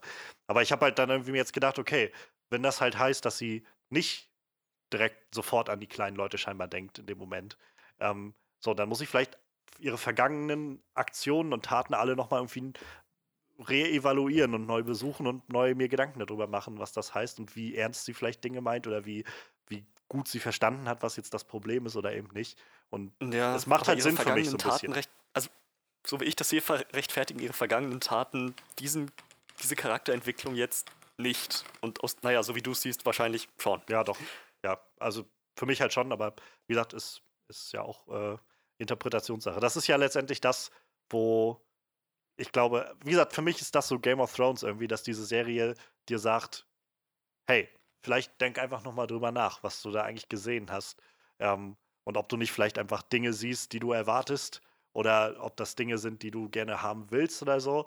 Ähm, und keine Ahnung, ich mag eigentlich, dass so eine Serie mich dabei herausfordert, aber die Gefahr ist natürlich, wenn man das dann so offen oder dem, dem Zuschauer äh, zur Interpretation offen lässt, dass eben nicht alle Leute das so sehen werden. Und naja, das, ich glaube, das ist halt das, warum sich diese, ähm, diese, diese Rotten Tomato Scores so, so widerspiegeln und die Reaktionen so widerspiegeln, weil eben nicht alle Leute damit so an Bord sein können und sich sagen können, ja doch, das macht für mich Sinn. Und das ist auch legitim, schätze ich. Ähm, also das klang, das klang, als hättest du gerade eben impliziert, dass der äh, Rotten Tomato Score nur so schlecht ist, weil nicht alle Leute sich die Zeit nehmen, nee, nochmal nee, zu nee, reevaluieren. Nee, nee, das war nicht das, was ich Das kann tatsächlich also, bei mir auch wenn das rüberkam. was, was, ich, was ich vielmehr meine, ist halt einfach ähm, nicht, also selbst wenn du halt das nochmal alle vergangenen Sachen evaluierst, kommt ja nicht jeder zu demselben Schluss. So. Okay, gut. Und das jetzt. ist einfach alles, was ich meine. Dahinter so, ich, wie gesagt, für mich macht es Sinn, aber das heißt ja nicht, dass das für jeden Sinn machen muss. Ich sage bloß, dieser Moment, finde ich, fordert einen heraus, diese vergangenen Sachen doch mal zu reevaluieren. Ob du das jetzt in die eine Richtung oder in die andere machst, aber er fordert dich dazu heraus. Aber genau bei so einer äh, Serie, die nun mal über acht Staffeln sich erstreckt und so viele Plotlines hatte und so viel irgendwie an, an ja, komplexen Charakterinteraktionen hat, zieht natürlich nicht jeder sein, denselben Schluss raus. Denn die Serie sagt ja nicht explizit, das ist der Grund, warum sie es gemacht hat, sondern lässt dir als Zuschauer so ein bisschen die, naja, den, den Weg offen dafür, wie du das dann entscheidest oder nicht. Und ich glaube, ja. dass das halt sich in den Kritiken widerspiegelt, darin, dass halt einige Kritiker definitiv sagen, ja, das, das macht für mich keinen Sinn oder so. So habe ich, so macht der Charakter für mich keinen Sinn in der Vergangenheit. Und halt andere sagen, ja doch, ich finde, das war irgendwie die ganze Zeit da. Ja. Und ich, ich komme halt immer weiter zu dem Punkt, dass ich sage, ich glaube, es war halt schon immer da. Und ich freue mich tatsächlich so ein bisschen, wenn die Serie jetzt durch ist und vielleicht, weiß ich nicht, in einem Jahr oder so oder einem halben Jahr mal nochmal so einen Rerun zu machen und alles nochmal so am Stück zu sehen. So, und da nochmal vielleicht mit dem Wissen, wo es hingeht, so ein bisschen wie halt, weiß ich, ähm, The Sixth Sense oder sowas, wenn man den, ich sag mal, Twist kennt, dass man halt so ein bisschen auf Dinge achten kann. So, oder Get Out oder sowas, sodass man halt immer schon so vor Augen hat, wo geht's hin und dann sieht man vielleicht Hinweise oder sowas auf andere Sachen nochmal noch mal näher. Ah ja, also ich bin halt nach, auch nach Evaluation, Reevaluation an dem Punkt zu sagen, für mich war es gerade im Fall Daenerys nicht alles genug schon da vorher vorbereitet. Aber das ist es halt, wie du gerade meintest. Man kann sich, man kann sich darüber streiten, man kann sich diskutieren. Jeder kommt zu anderen Ergebnissen. Und ähm, letzten Endes können wir uns darauf, glaube ich, äh, einigen, dass Game of Thrones das irgendwie anscheinend auch sehr effektiv herauskitzelt aus den Zuschauern. Und äh, wenn das nicht der perfekte Moment ist, um Manuel wieder an einem Gespräch teilhaben zu lassen, dann weißt weiß ich auch nicht. Er hätte sich die ganze Zeit einbringen das, das ist ungefähr so, als hätte ich mir so einen Podcast auf Spotify gemacht und eine Viertelstunde zugehört. So. War schon ganz spannend so. Also, äh, ich, ja, falls wir jetzt irgendwie zu weit ausgeufert haben, aber das sind halt auch die Gedanken, die ich mir, wie gesagt, seit der Folge jetzt irgendwie die Woche gemacht habe. Und halt auch so viel drüber nachgedacht und dann siehst du halt im Netz auch immer so viele Leute und das ist halt das, was mich so ankotzt. So, wenn, wenn Leute, wenn ich so einfach lese, dass Leute irgendwie meinen, ja, es macht alles keinen Sinn. So, ohne irgendwas weiter dazu zu sagen oder so. Oder halt, keine Ahnung, das kommt jetzt alles aus dem Nichts. So. Ich dann denke, ein bisschen konkreter könnte ja schon sein irgendwie. So, dann sag mir wenigstens, warum du das so empfindest oder so, statt halt einfach nur so, boah, ist alles scheiße, so Bad Writing, weiß ich nicht. Ja, da, das, ist das ist definitiv zu simplistisch und äh, nicht gut durchdacht. Ich denke, das ist, das kann man mit einiger Sicherheit sagen. Ja. Ja, Manuel, wie ist denn deine Ansicht? Warum, warum hat Daenerys die, äh, diese Entscheidung denn getroffen? Ja, weil sie eine Targaryen ist und die alle wahnsinnig sind. Das habe ich eben schon mal gesagt. So. Meine Begründung für alles ist, wir sind einfach alle batshit crazy. Ohne Witz. Vor allem, vor allem, sehr schön, nachdem äh, Freddy gerade gesagt hat, das ist natürlich nicht alles so äh, sim simplistisch, wie man sich vorstellt. ja, das ist halt einfach irre. Es liegt ja dem Blut. das Geilste ist, in der Zeit habe ich mir die ganze Zeit hier äh, so, so einen Artikel vom Postillon und die Kommentare dazu angeguckt halt, ne? Äh, ich weiß nicht, ob ihr das gesehen habt. Da gibt es hier so äh, Feuerversicherer Westerosi Brandschutz AG steht kurz vor der Pleite. Und dann so ein Bild halt, wo komplett äh, Kings Landing brennt und der Drache gerade drüber fliegt. Und das Geilste ist, darunter hat halt äh, öffentliche Versicherung Braunschweig geschrieben. Feuer durch farbiges Wesen versichern wir schon seit, den frühen 18, seit dem frühen 18. Jahrhundert nicht mehr. Man muss halt mit der Zeit gehen. Boah, ich hätte mich eben fast weggeschmissen. Ich musste echt an mich halten, dass ich mich nicht übelst kaputt lache, wenn ihr da so ein ernstes Thema bespricht. Und dann. Ja, ich. Oh, da waren noch so zwei geile ja, Sachen drunter. Irgendwie, äh, Daenerys wurde nach, diesem, äh, nach dieser Aktion interviewt und sie hat gesagt, da war eine Spinne. ja, das habe ich auch. Das war auch Und äh, dann so ein Bild oben bis äh, Cersei, da steht so, I blew up the Sept of Baylor. Und drunter ist dann so ein Bild von äh, Daenerys, da steht dann, Bitch, hold my Starbucks Cup. das war, das war ja. Moment, wo ich mich. Ja, ich hatte gestern noch ein schönes Video bei, so einen kleinen Clip bei, bei Twitter gesehen von so einem Typen, der so meinte, irgendwie nächste Woche dann die Folge, das wird interessant, mit Danny dann, boah, guys, Drogon really fucked up last week, didn't he? So, so die ganze, das ganze Ding so irgendwie, wow, ich meine, ganz ehrlich, Leute, also äh, eigentlich ist es auch eure Schuld. So, ich habe ich hab um Hilfe gerufen und äh, buh, also ich meine, ich war kurz davor zu springen manchmal, weil es manchmal ist es aber schon ganz schön hoch. So. Also eigentlich, ne, ihr hättet mir helfen müssen. So. Und wisst ihr, was es ist? Ich, äh, er hat bestimmt Drakaris verstanden, aber ich habe gesagt, stop this. Und das klingt halt sehr ähnlich. So, so halt, naja, aber ja, das ist jetzt auch gut irgendwie. Und, äh, schön war auch noch das Bild, was ich irgendwie gesehen hatte, wo, wo also Meme quasi, warum Daenerys, äh, warum Cersei die Elefanten so gerne wollte. Und war halt quasi so, das brennende King's Landing und so lauter Elefanten reingefotoshoppt, die alle so Wasser ja, drauf ja, das habe ich auch gesehen. Deshalb wollte sie die Elefanten da haben zum Löschen. Großartig. Ja, ich habe auch eben noch so einen Podcast gehört auf dem Weg in die Stadt. Da ging es halt, auch, die hatten dann auch mal eine Live-Show von dem Podcast. Die haben dann auch kurz Game of Thrones angeschnitten. Und die kamen dann auch irgendwann auf diesen Starbucks-Becher und meinten so, wäre das nicht voll witzig gewesen, wenn da irgendwie dann noch Daenerys komplett falsch drauf geschrieben wäre, wie das so bei Starbucks üblich wäre. So. Hm. Das wäre super witzig gewesen. Aber es oder halt sie mit allen ja, Titeln. Ja, ja. So, der ganze Starbucks-Becher voll ist. Alle Titel, du kannst nur einmal runddrehen, den Becher. Äh, gab ja diese Episode auch einen, äh, so einen kleinen Filmfehler. Ich weiß nicht, ob ihr das gesehen habt, den Poster so im Internet. Äh, in der Szene, wo Jamie äh, Cersei umarmt, hat er seine richtige Hand wieder. Also als wäre die nachgewachsen quasi so. Kann man so in einer Szene seine richtige Hand wiedersehen. War, ein bisschen witzig. Also kleine Filmfehler sind irgendwie immer ganz lustig. Über den Starbucks-Becher haben sich ja genug Leute aufgeregt. So, ich finde sowas halt irgendwie immer witzig. Kleiner Starbucks-Becher am Tisch kann schon mal passieren. Ja, jetzt kommen wir wieder zu wichtigen Dingen so. Ja, wir haben es eben schon erwähnt, so vor einer halben Stunde gefühlt. Äh, also, äh, als Daenerys losgeflogen ist mit Drogon und angefangen hat, alles abzufackeln, war das dann auch das Zeichen für, für die anderen Leute, für, für ihre Armee, für, für Grey Worm in erster Linie, ja. der dann quasi den Speer wieder auf, äh, in die Hand nimmt und den ersten Lannister quasi umflockt damit.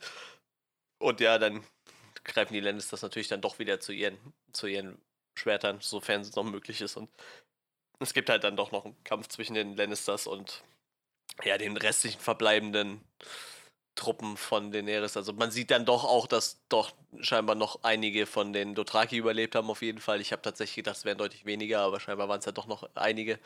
Ich glaube, die reiten dann ziemlich voran in die Stadt rein und, und dahinter halt Johns Leute und, und halt die Unbefleckten, die es noch gab. Und sie äh, schlagen sich so langsam durch die Schlacht und äh, ohne da jetzt jede prägnante Szene. Schlacht ist, ist sehr freundlich yeah. formuliert. Es war ein Massaker, ja, okay. was da passiert ist.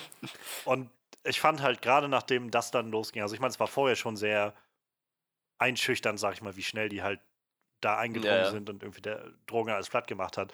Aber nach dem Moment, also kippte das ja richtig heftig, sodass du halt sowohl irgendwie das, den Terror in der Stadt gesehen hast durch den Drachen, aber halt auch wie, wie die Soldaten einfach alle losgezogen sind und geschlachtet und gemordet haben.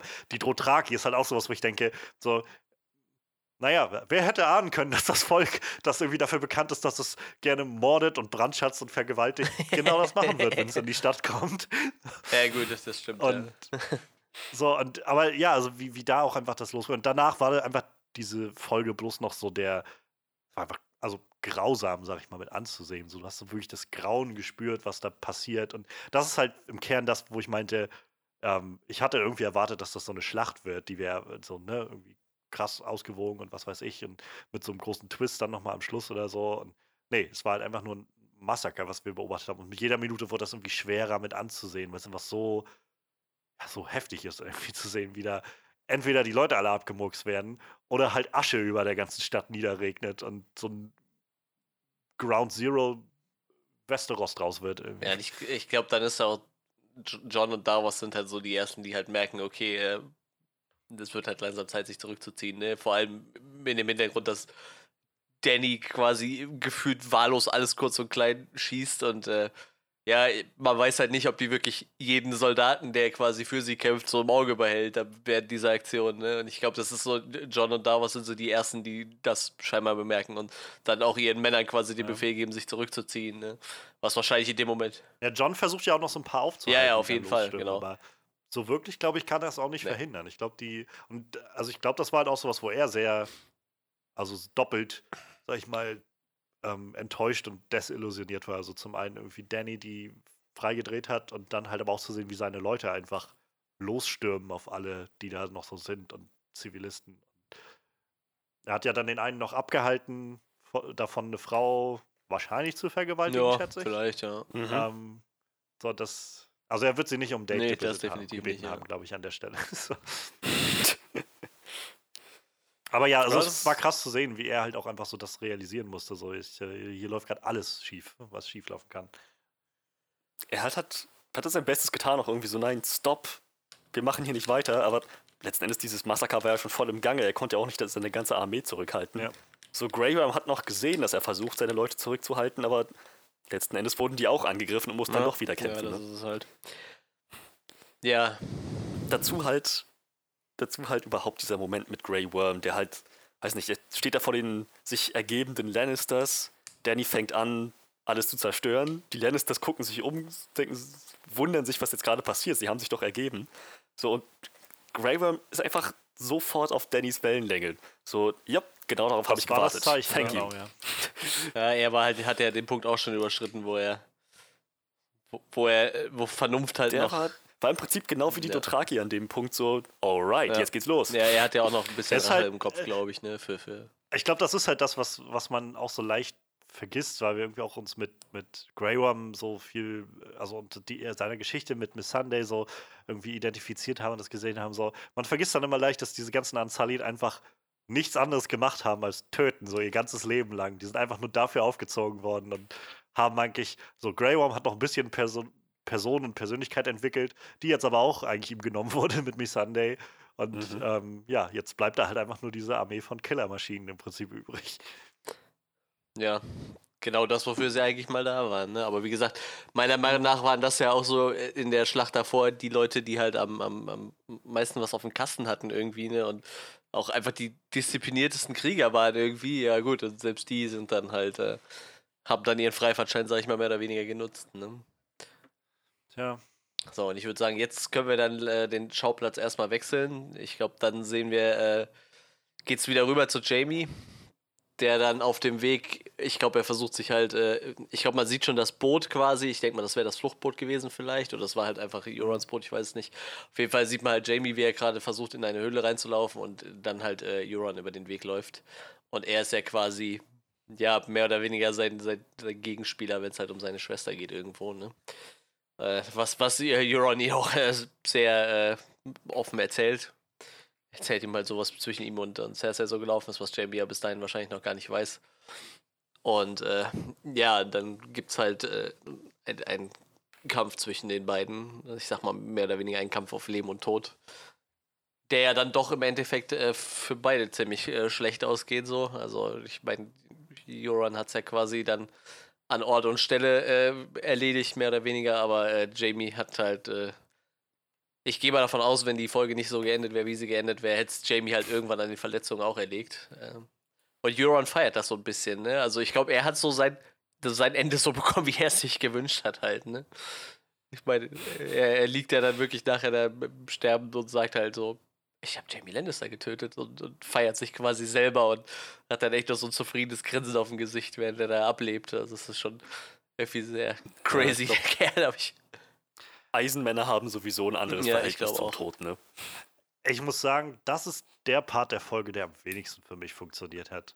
Also, keine Ahnung, so weder, es war sowieso schon irgendwie ziemlicher Zufall, so dass Euron da angespült wird, genau in dem Moment, wo Jamie da langläuft.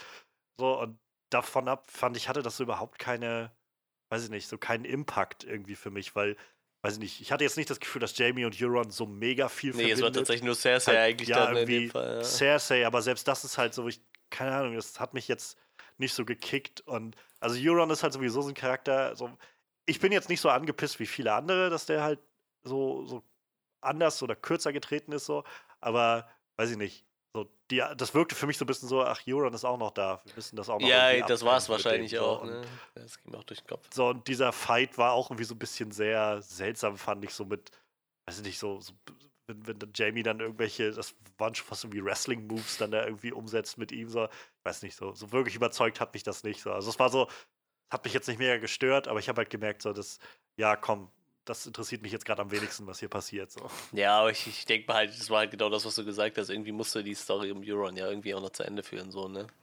Und wie gesagt, also. Das ist halt so ein bisschen schade in dem Sinne immer, weil, keine Ahnung, also sie haben halt bei, bei Joffrey und auch gerade bei Ramsey halt so krass ausgekostet, was für, was für Monstren das einfach ja. waren. So, und Euron hätte, glaube ich, als Charakter viel Potenzial gehabt in die Richtung. Aber sie haben dann irgendwann, als sie ihn eingeführt haben, einfach gesagt, ja, nee, er wird jetzt einfach nur so ein weiß ich nicht, so ein möchtegern Rockstar irgendwie, der halt ja. halt ab und an so ein paar Sprüche bringt und halt, naja, gefährlich ist, aber ansonsten, so, sie haben nämlich wirklich viel mehr gegeben, hatte ich so das Gefühl, und auch nie so wirklich diese, diese Aura gegeben, die so furchteinflößend war oder so. Und wie gesagt, dadurch war das, ja, keine Ahnung, er ist halt da und jetzt ist er halt weg. So. Also so ging es mir jedenfalls. Viele Fans beschweren sich darüber, dass Euron ihnen irgendwie nicht zu, nicht so, naja, so, so ein bisschen zu weich gespült ist, mhm. so ein bisschen zu, zu überdreht. Tiefe irgendwie so ein bisschen.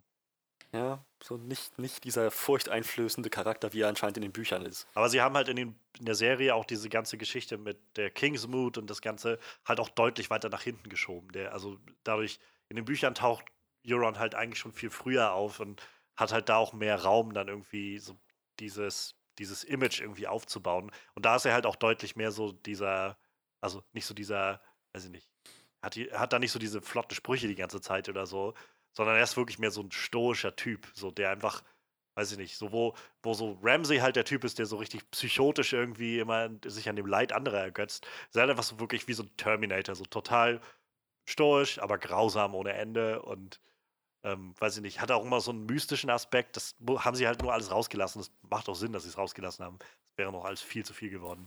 Dann noch irgendwie sein, der hat ja im Buch eigentlich noch so ein so ein Drachenhorn, also so ein Horn, wo der, womit er sagt, dass wenn das geblasen wird von jemandem, dann kann er damit Drachen kontrollieren und lauter so ein Krams und so. Und also da ist noch so, eine mythische, so ein mythischer Aspekt, der hier auch fehlt. Und so. Ich fand ihn halt, also war halt okay, war halt einfach wie so ein, wie so ein Mini-Boss. So fühlte sich das für mich immer an. So hatte jetzt nicht viel Tiefe, war halt so kein Soldat oder General, so eine Stufe irgendwo da drüber und das war's irgendwie. Aber dadurch hat er auch dieses, äh, dieses Ende von ihm und Jamie halt keinen wirklichen Mehrwert für mich, wenn ich ehrlich bin. Das war so, ja, bringen wir es jetzt hinter uns und dann kommen wir zu den, zu den wichtigen Momenten. Ja. ja. wie gesagt, ich mochte den Charakter trotzdem irgendwie. Und ich mag den Schauspieler sehr gerne. Ich hoffe, der macht jetzt irgendwie noch Der ist gut, machen. ja, der Schauspieler ist gut. Ich könnte jetzt nicht sagen, wie man das ausspricht. Pilu Asbeck oder so. Das ist ein Däne, auf jeden Fall. Hat, der hat auf jeden Fall irgendwas. Ich glaube, der ist prädestiniert für so ein bisschen wahnsinnig Charaktere, habe ich irgendwie so das Gefühl. Ja, ähm, auf jeden Fall, wie gesagt, dieser Kampf geht halt damit aus, dass äh, Euron ziemlich zufrieden stirbt mit dem Gedanken, dass er Jamie halt so stark verletzt hat, dass er wahrscheinlich auch sterben wird. Und äh, ich glaube, dann kommt schon die Szene zwischen Sandor und Arya, ne? Ihre Ver Verabschiedung so, ne? Kann das sein? Hm, ich glaube, das müsste auch, das ja. nächste sein. Ja. Wir sehen halt immer wieder einfach so noch ja, die natürlich. Stadt kaputt gehen. Zwischendurch. ich, ich äh, ja, genau, das, das wird halt immer wieder reingespült, das ist ganz klar. Und äh, das fand ich halt auch ziemlich krass inszeniert, so dass du immer wieder so auch im Red ja, Keep genau. und so siehst du dann, wie alles auf einmal in sich zusammenfällt, so langsam. Und das ist schon ja, sehr, sehr. Ja, und Cersei immer aus dem Fenster guckt und der Drache quasi auch immer ein bisschen näher kommt, während er da hin und her fliegt. Mhm. Und sie sich halt auch, äh, ich glaube, man merkt halt immer so nach und nach bei jedem Mal, wo sie eingeblendet wird, dass sie langsam auch versteht, dass äh, scheinbar nicht funktioniert, was sie da geplant hat. Ja, und dann gibt's, kommt ja. halt eine Szene von äh, Sandor und Arya. Also, sie machen sich ja eigentlich beide auf den Weg dazu, äh, Cersei zu töten, aber äh, irgendwann sagt Sandor halt zu Arya, äh, sie kann jetzt mitkommen und vermutlich sterben oder sie geht jetzt einfach und, und äh, gibt ihr quasi so die Möglichkeit, äh, quasi zu gehen und zu überleben, das Ganze. Das ist halt irgendwie eine sehr ich krieg den Wortlaut nicht mehr zusammen, was sie da so gesagt haben, aber eine sehr, sehr äh, bewegende Szene irgendwie, vor allem wenn man halt bedenkt, dass das dann das Ende von ihrer Arc ist, die sich mhm. ja schon über viele, viele Staffeln streckt. Und wie gesagt, Sander sich quasi im Endeffekt für sie opfert, mehr oder weniger, und sagt so, ich mach das jetzt, jetzt alleine, du kannst gehen und leben. Ne? Naja, er sagt, er sagt ja vor allem zu ihr sowas wie, ähm, halt, ich bin eigentlich nur hier, weil ich halt Rache üben will ja. an, an meinem Bruder. So. Aber so wie das hier gerade aussieht, werde ich dabei draufgehen, auf jeden ja, Fall. Genau. So, und du musst nicht werden wie ich. So, und das Gleiche durchmachen. Und das ist halt, weiß ich, es ist nur ein kleiner Moment, aber ich fand es halt sehr eindrucksvoll. Also zum einen aufgrund der Geschichte der beiden und so deren Chemie, aber auch so, wenn man dann im Hinterkopf hat, dass Aria irgendwie seit Anfang an irgendwie von ihrer Liste geprägt ist und dem Gedanken von so, ich muss die alle mördern und so. Und halt darum ist sie ja auch da, weil sie jetzt Cersei umbringen will. Und naja, dass, dass er halt derjenige ist, der sagt, so, wenn du das jetzt auch machst, dann wirst du auch sterben. Das wäre auch scheiße. Ja. So. Und ansonsten äh, mach dir vielleicht Gedanken. Du musst nicht so ein, so ein, so ein hasszerfressener Typ werden wie ich. So, das ist halt auch nicht so geil. Ja. Und fand ich, fand ich ganz stark, auch dass sie dann sagt, halt mit, also sich verabschiedet mit der Zandor, danke. Ich glaube, das erste Mal, dass sie ihn mit seinem Namen anspricht. Fand ich, fand ich schön, schöner Moment. Auf jeden Fall. Und wie gesagt, irgendwie, irgendwie ein schöner Abschluss für diese Arc. Bisschen traurig natürlich, weil ich meine, Sandor hat es ja schon erkannt, man wusste ja ungefähr, worauf es hinausläuft. Ich meine, es, es ging diesem ganzen Gebäude ja auch schon langsam an den Kragen so, ne? Ich meine, ja. das wäre wahrscheinlich ähm, auch noch eine gute Möglichkeit gewesen, dass dieses Ding einfach irgendwann kollabiert und zusammenbricht. Und wie gesagt, Sandor war sich ja schon dessen bewusst, was er machen wollte, so. Und äh, ja, Arya nutzt ja dann quasi auch die Chance und dreht sich dann um und geht quasi. Ne? Freddy, hast du noch irgendwelche Gedanken zu dieser Szene? Die, der bloße Abschied zwischen Arya und Sandor. Ja, ja, ja, genau. Bis jetzt sind wir noch da.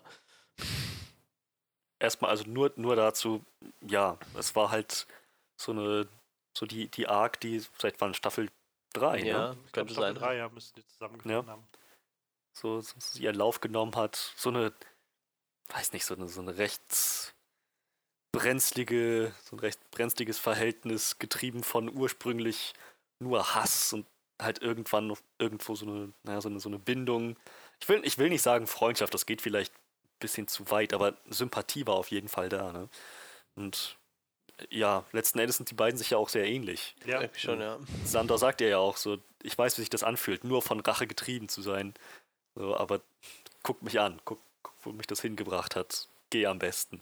Das war so ein starker Moment, weil die halt, weil sie ganz genau wusste, wovon er redet. Es war wie in Spider-Man Homecoming mit Tony und, und Peter, wo er meint, wenn du, wenn du diesen wenn du ohne diesen Anzug nichts bist, mhm. dann solltest du ihn gar nicht tragen. Das ist so, beide wissen ganz genau, worum es geht. Das ist echt ein starker Moment.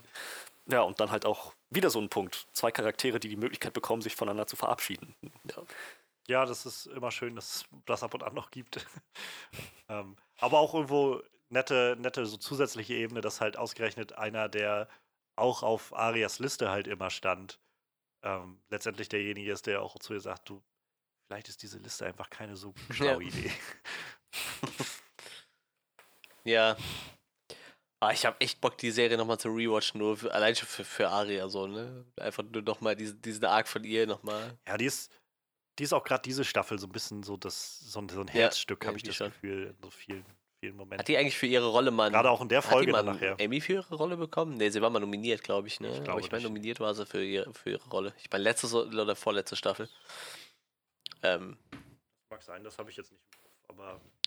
Ja, vielleicht hätte sie aber mal einen verdient. Ich weiß nicht, ich finde, die macht das echt gut. Die ist halt echt über die Jahre mit der Rolle sehr stark gewachsen. Ich meine, die war ja auch noch sehr jung, wie die ja. Serie angefangen hat. Ich weiß nicht, ob die ist 18, 17, 18, 19 irgendwie so um den Dreh jetzt, ne? oder 20 geworden? Kann das sein?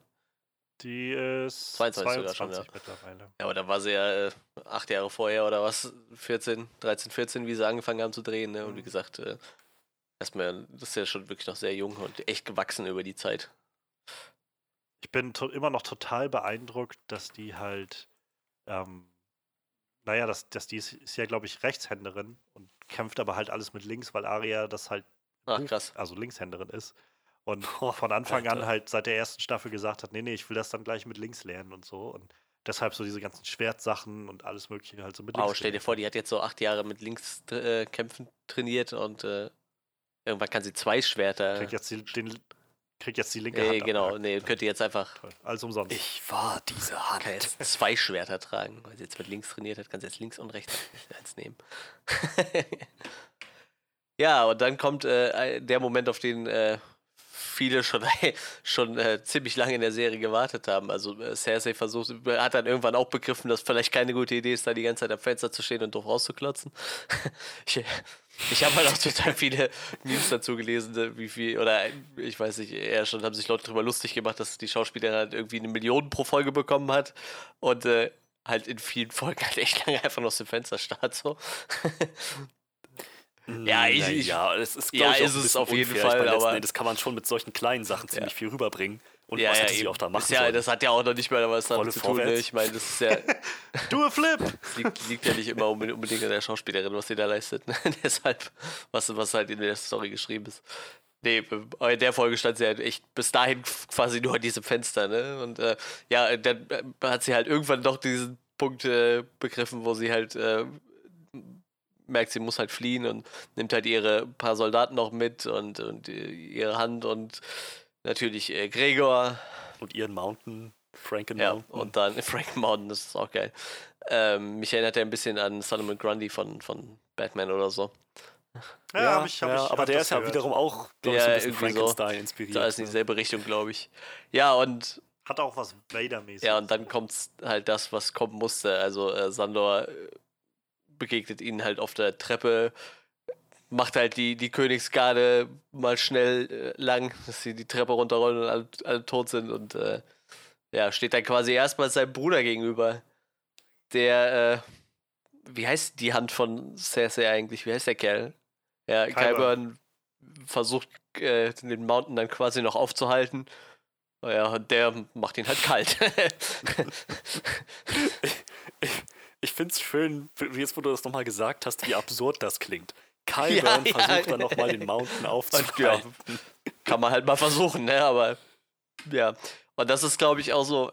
Ich war mir halt echt nicht sicher, was, was äh, der Mountain halt noch drauf hat, wie viel eigenbestimmt der halt noch ist nach seiner Transformation so, aber ja, man merkt halt, eigentlich ist er noch ziemlich eigenbestimmt. Und ich, ich glaube, Cersei hat auch kurz nach diesem Moment, wo sie versucht, denkt so, ich glaube, ich muss den aufhalten und einfach geht. Und Sandor lässt sie ja quasi auch einfach in Ruhe, weil ihm ist es halt auch egal, ne? Er ist ja nicht äh, hinter Cersei her im Endeffekt, er ist ja wirklich nur hinter dem Mann, ja. Zumal die Burg gerade über Ja, das, ja, das kommt auch dazu. Aber wie gesagt, ich glaube. Und da draußen hat die Stadt fackelt. Ich glaube, das war so ein. Also, die wird sowieso. Ja. Also hat keine Chance mehr irgendwie noch. Ich weiß nicht, hatten die denn untereinander wirklich irgendwie so einen starken Clinch? Ich weiß gar nicht mehr, wie denen ihre Story war untereinander. Also von Sandor und Cersei. Ich kann mich da nicht mehr. Ja, die haben nicht so viel. Also sie war halt. Naja, er hat halt ähm, dann in der Schlacht von Blackwater ja im Prinzip gesagt, fuck the King und ist dann abgehauen. So, und dann war aber nachher schon Tywin dann derjenige, der dann gesagt hat, ja, Kopfgeld auf Clegane für halt Deserteure. Ja. Und also ja, aber wie gesagt, er hat ja dann theoretisch mit Cersei auch nicht so eine, so eine krasse äh, Verbindung irgendwie. Wie gesagt, sie, sie läuft dann halt auch quasi weg und ja, dann kommt halt dieser Showdown, auf den halt echt lange gewartet worden ist. Zwischen. Können wir nochmal kurz auf Kaiban kommen? Ja, ich fand das okay. sehr. Also Kaiban ist halt so ein Charakter, ich habe es letzte Woche, glaube ich, schon mal gesagt. Ähm, der ist halt so schmierig und so. Boah, den mag und, ich auch überhaupt nicht. Ähm, das ist halt so ein Charakter, mhm. wo man seit, seit, seit Ewigkeiten einfach schon sitzt und immer so denkt, so, das, warum überleben solche Leute so? Ja, es macht Sinn für so eine Welt wie Game of Thrones, dass genau die Leute ja. dann überleben. Ähm, so, so widerlich der Charakter ist, so, ich habe Respekt vor dem Schauspieler, ja, ich habe den Namen nicht auf dem Schirm von dem, aber der hat das so richtig geschafft, diesen Charakter halt so, you, you love to hate him, so zu machen. Für mich war das jedenfalls ein Charakter, wo ich so richtig gemerkt habe, so, Ah, so ein Arschloch. So. Und genau das, das soll hier gerade rauskommen, irgendwie. So ein Schmierlappen halt. Und, ja. und halt die Art und Weise, wie er jetzt dann auch wieder. Diese Folge ist halt voll, finde ich, von so diesem Leute, die an, die sich ihr eigenes, ihren eigenen Untergang irgendwie vorbereitet haben. Und sei es jetzt Cersei, auf die wir gleich noch kommen, oder halt Kyburn, der an dem Punkt ist, dass er sagt, nein, nein, ich bin hier der, der Puppet Master über die ganzen, über, über den Franken Mountain. Ich habe ihn geschaffen und sowas. Und dafür halt die Rechnung kassiert. Das ist immer schön. Und das halt auch ja. so schnell ging. ja, einfach so dasselbe Hirn, das so schlau war, diese 200 Skorpione zu entwerfen, hat sich dann über ein paar Mauersteine verteilt. Ja. Das war äh, toll, dass ganz viele Charaktere irgendwie, die lange drin waren, einfach so die Möglichkeit hatten, irgendwie noch für einen schönen Abgang. Der nicht.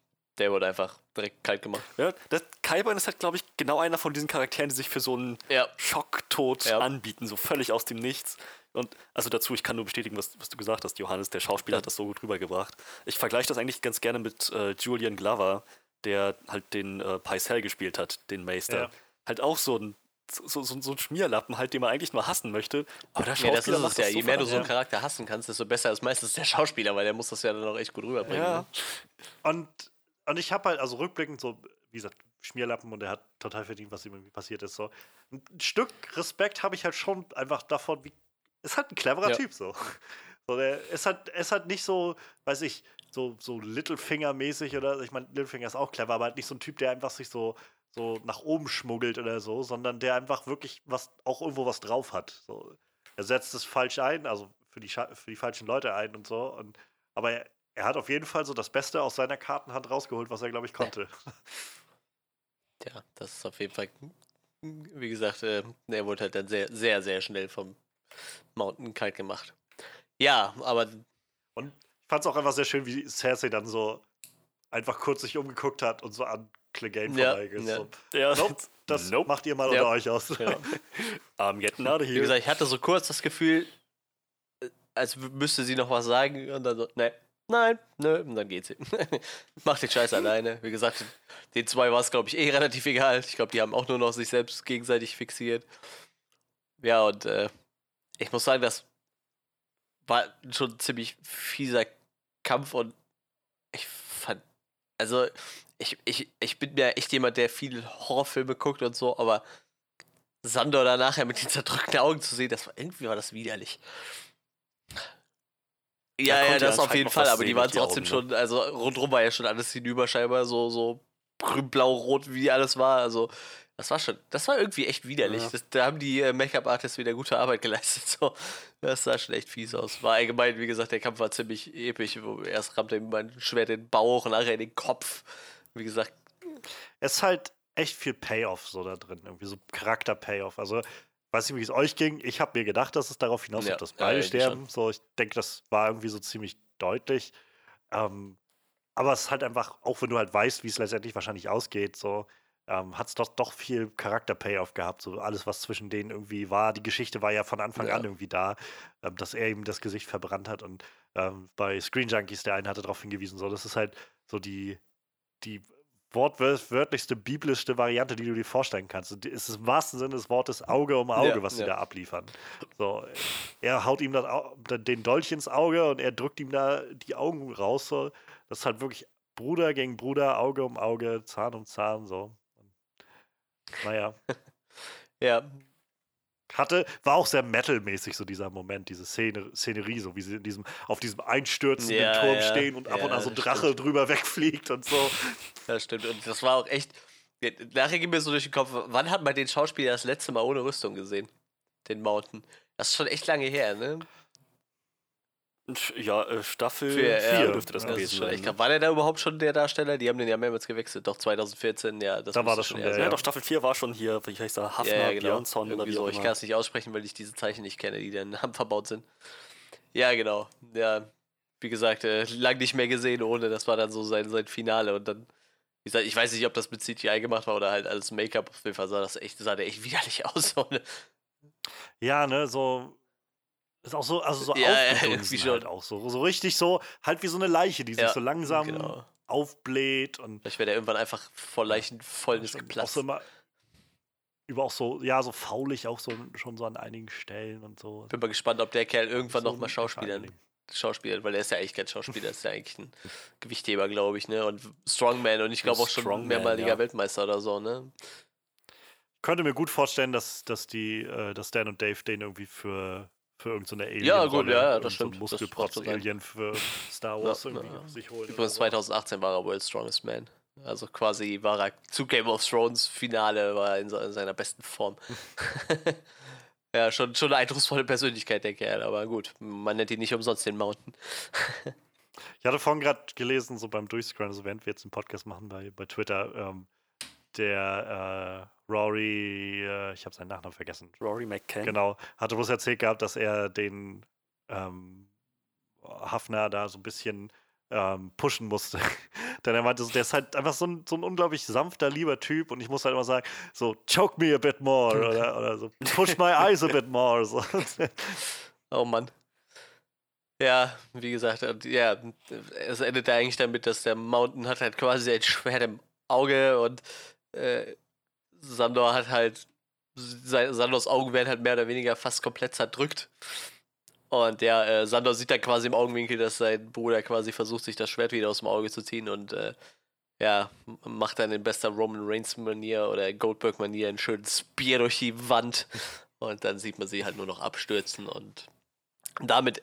Ja, vor allem auch dieses poetische Ende, dass er sie halt, also dass er seinen Bruder mit ins Feuer ja, stürzt. Ja, halt. stimmt. Ins Feuer, ja. Unter ihm brennt ja alles, stimmt. Aber auch da, Respekt an Kyber, der hat sogar es geschafft, so einen Zombie zu machen, wo das auch mit dem Kopf Ja, irgendwie bringt. schon.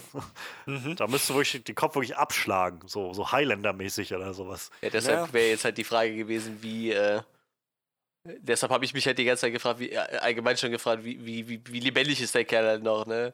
Wenn Cersei sagt, Bleibt ja. stehen, bleibt er dann stehen? Oder wenn Cersei sagt, bleibt stehen und er sieht sein Bruder, ist ihm alles egal. Also ihm war ja im Endeffekt alles egal, ne? Aber mir war das halt vorher nicht so ganz klar, weil er war ja nachher mehr oder weniger wirklich noch so ein willenloser Sklave irgendwie, ne? Naja, er hatte halt, Cersei war als Motivation für seine ja. Handlung irgendwie genug, ja, bis genau, sein Bruder genau. dann mal kam. Ne? Ich, ich frage mich, ob sie ihm seine Rüstung gelassen haben nach dem Dreharbeiten so. Weil wie cool wäre das, wenn er irgendwann mal zu so einem Strongman-Wettbewerb geht und kommt dann erstmal so in dieser kompletten Montur dahin gelaufen, so als der Mountain oder so. Das wäre schon irgendwie cool.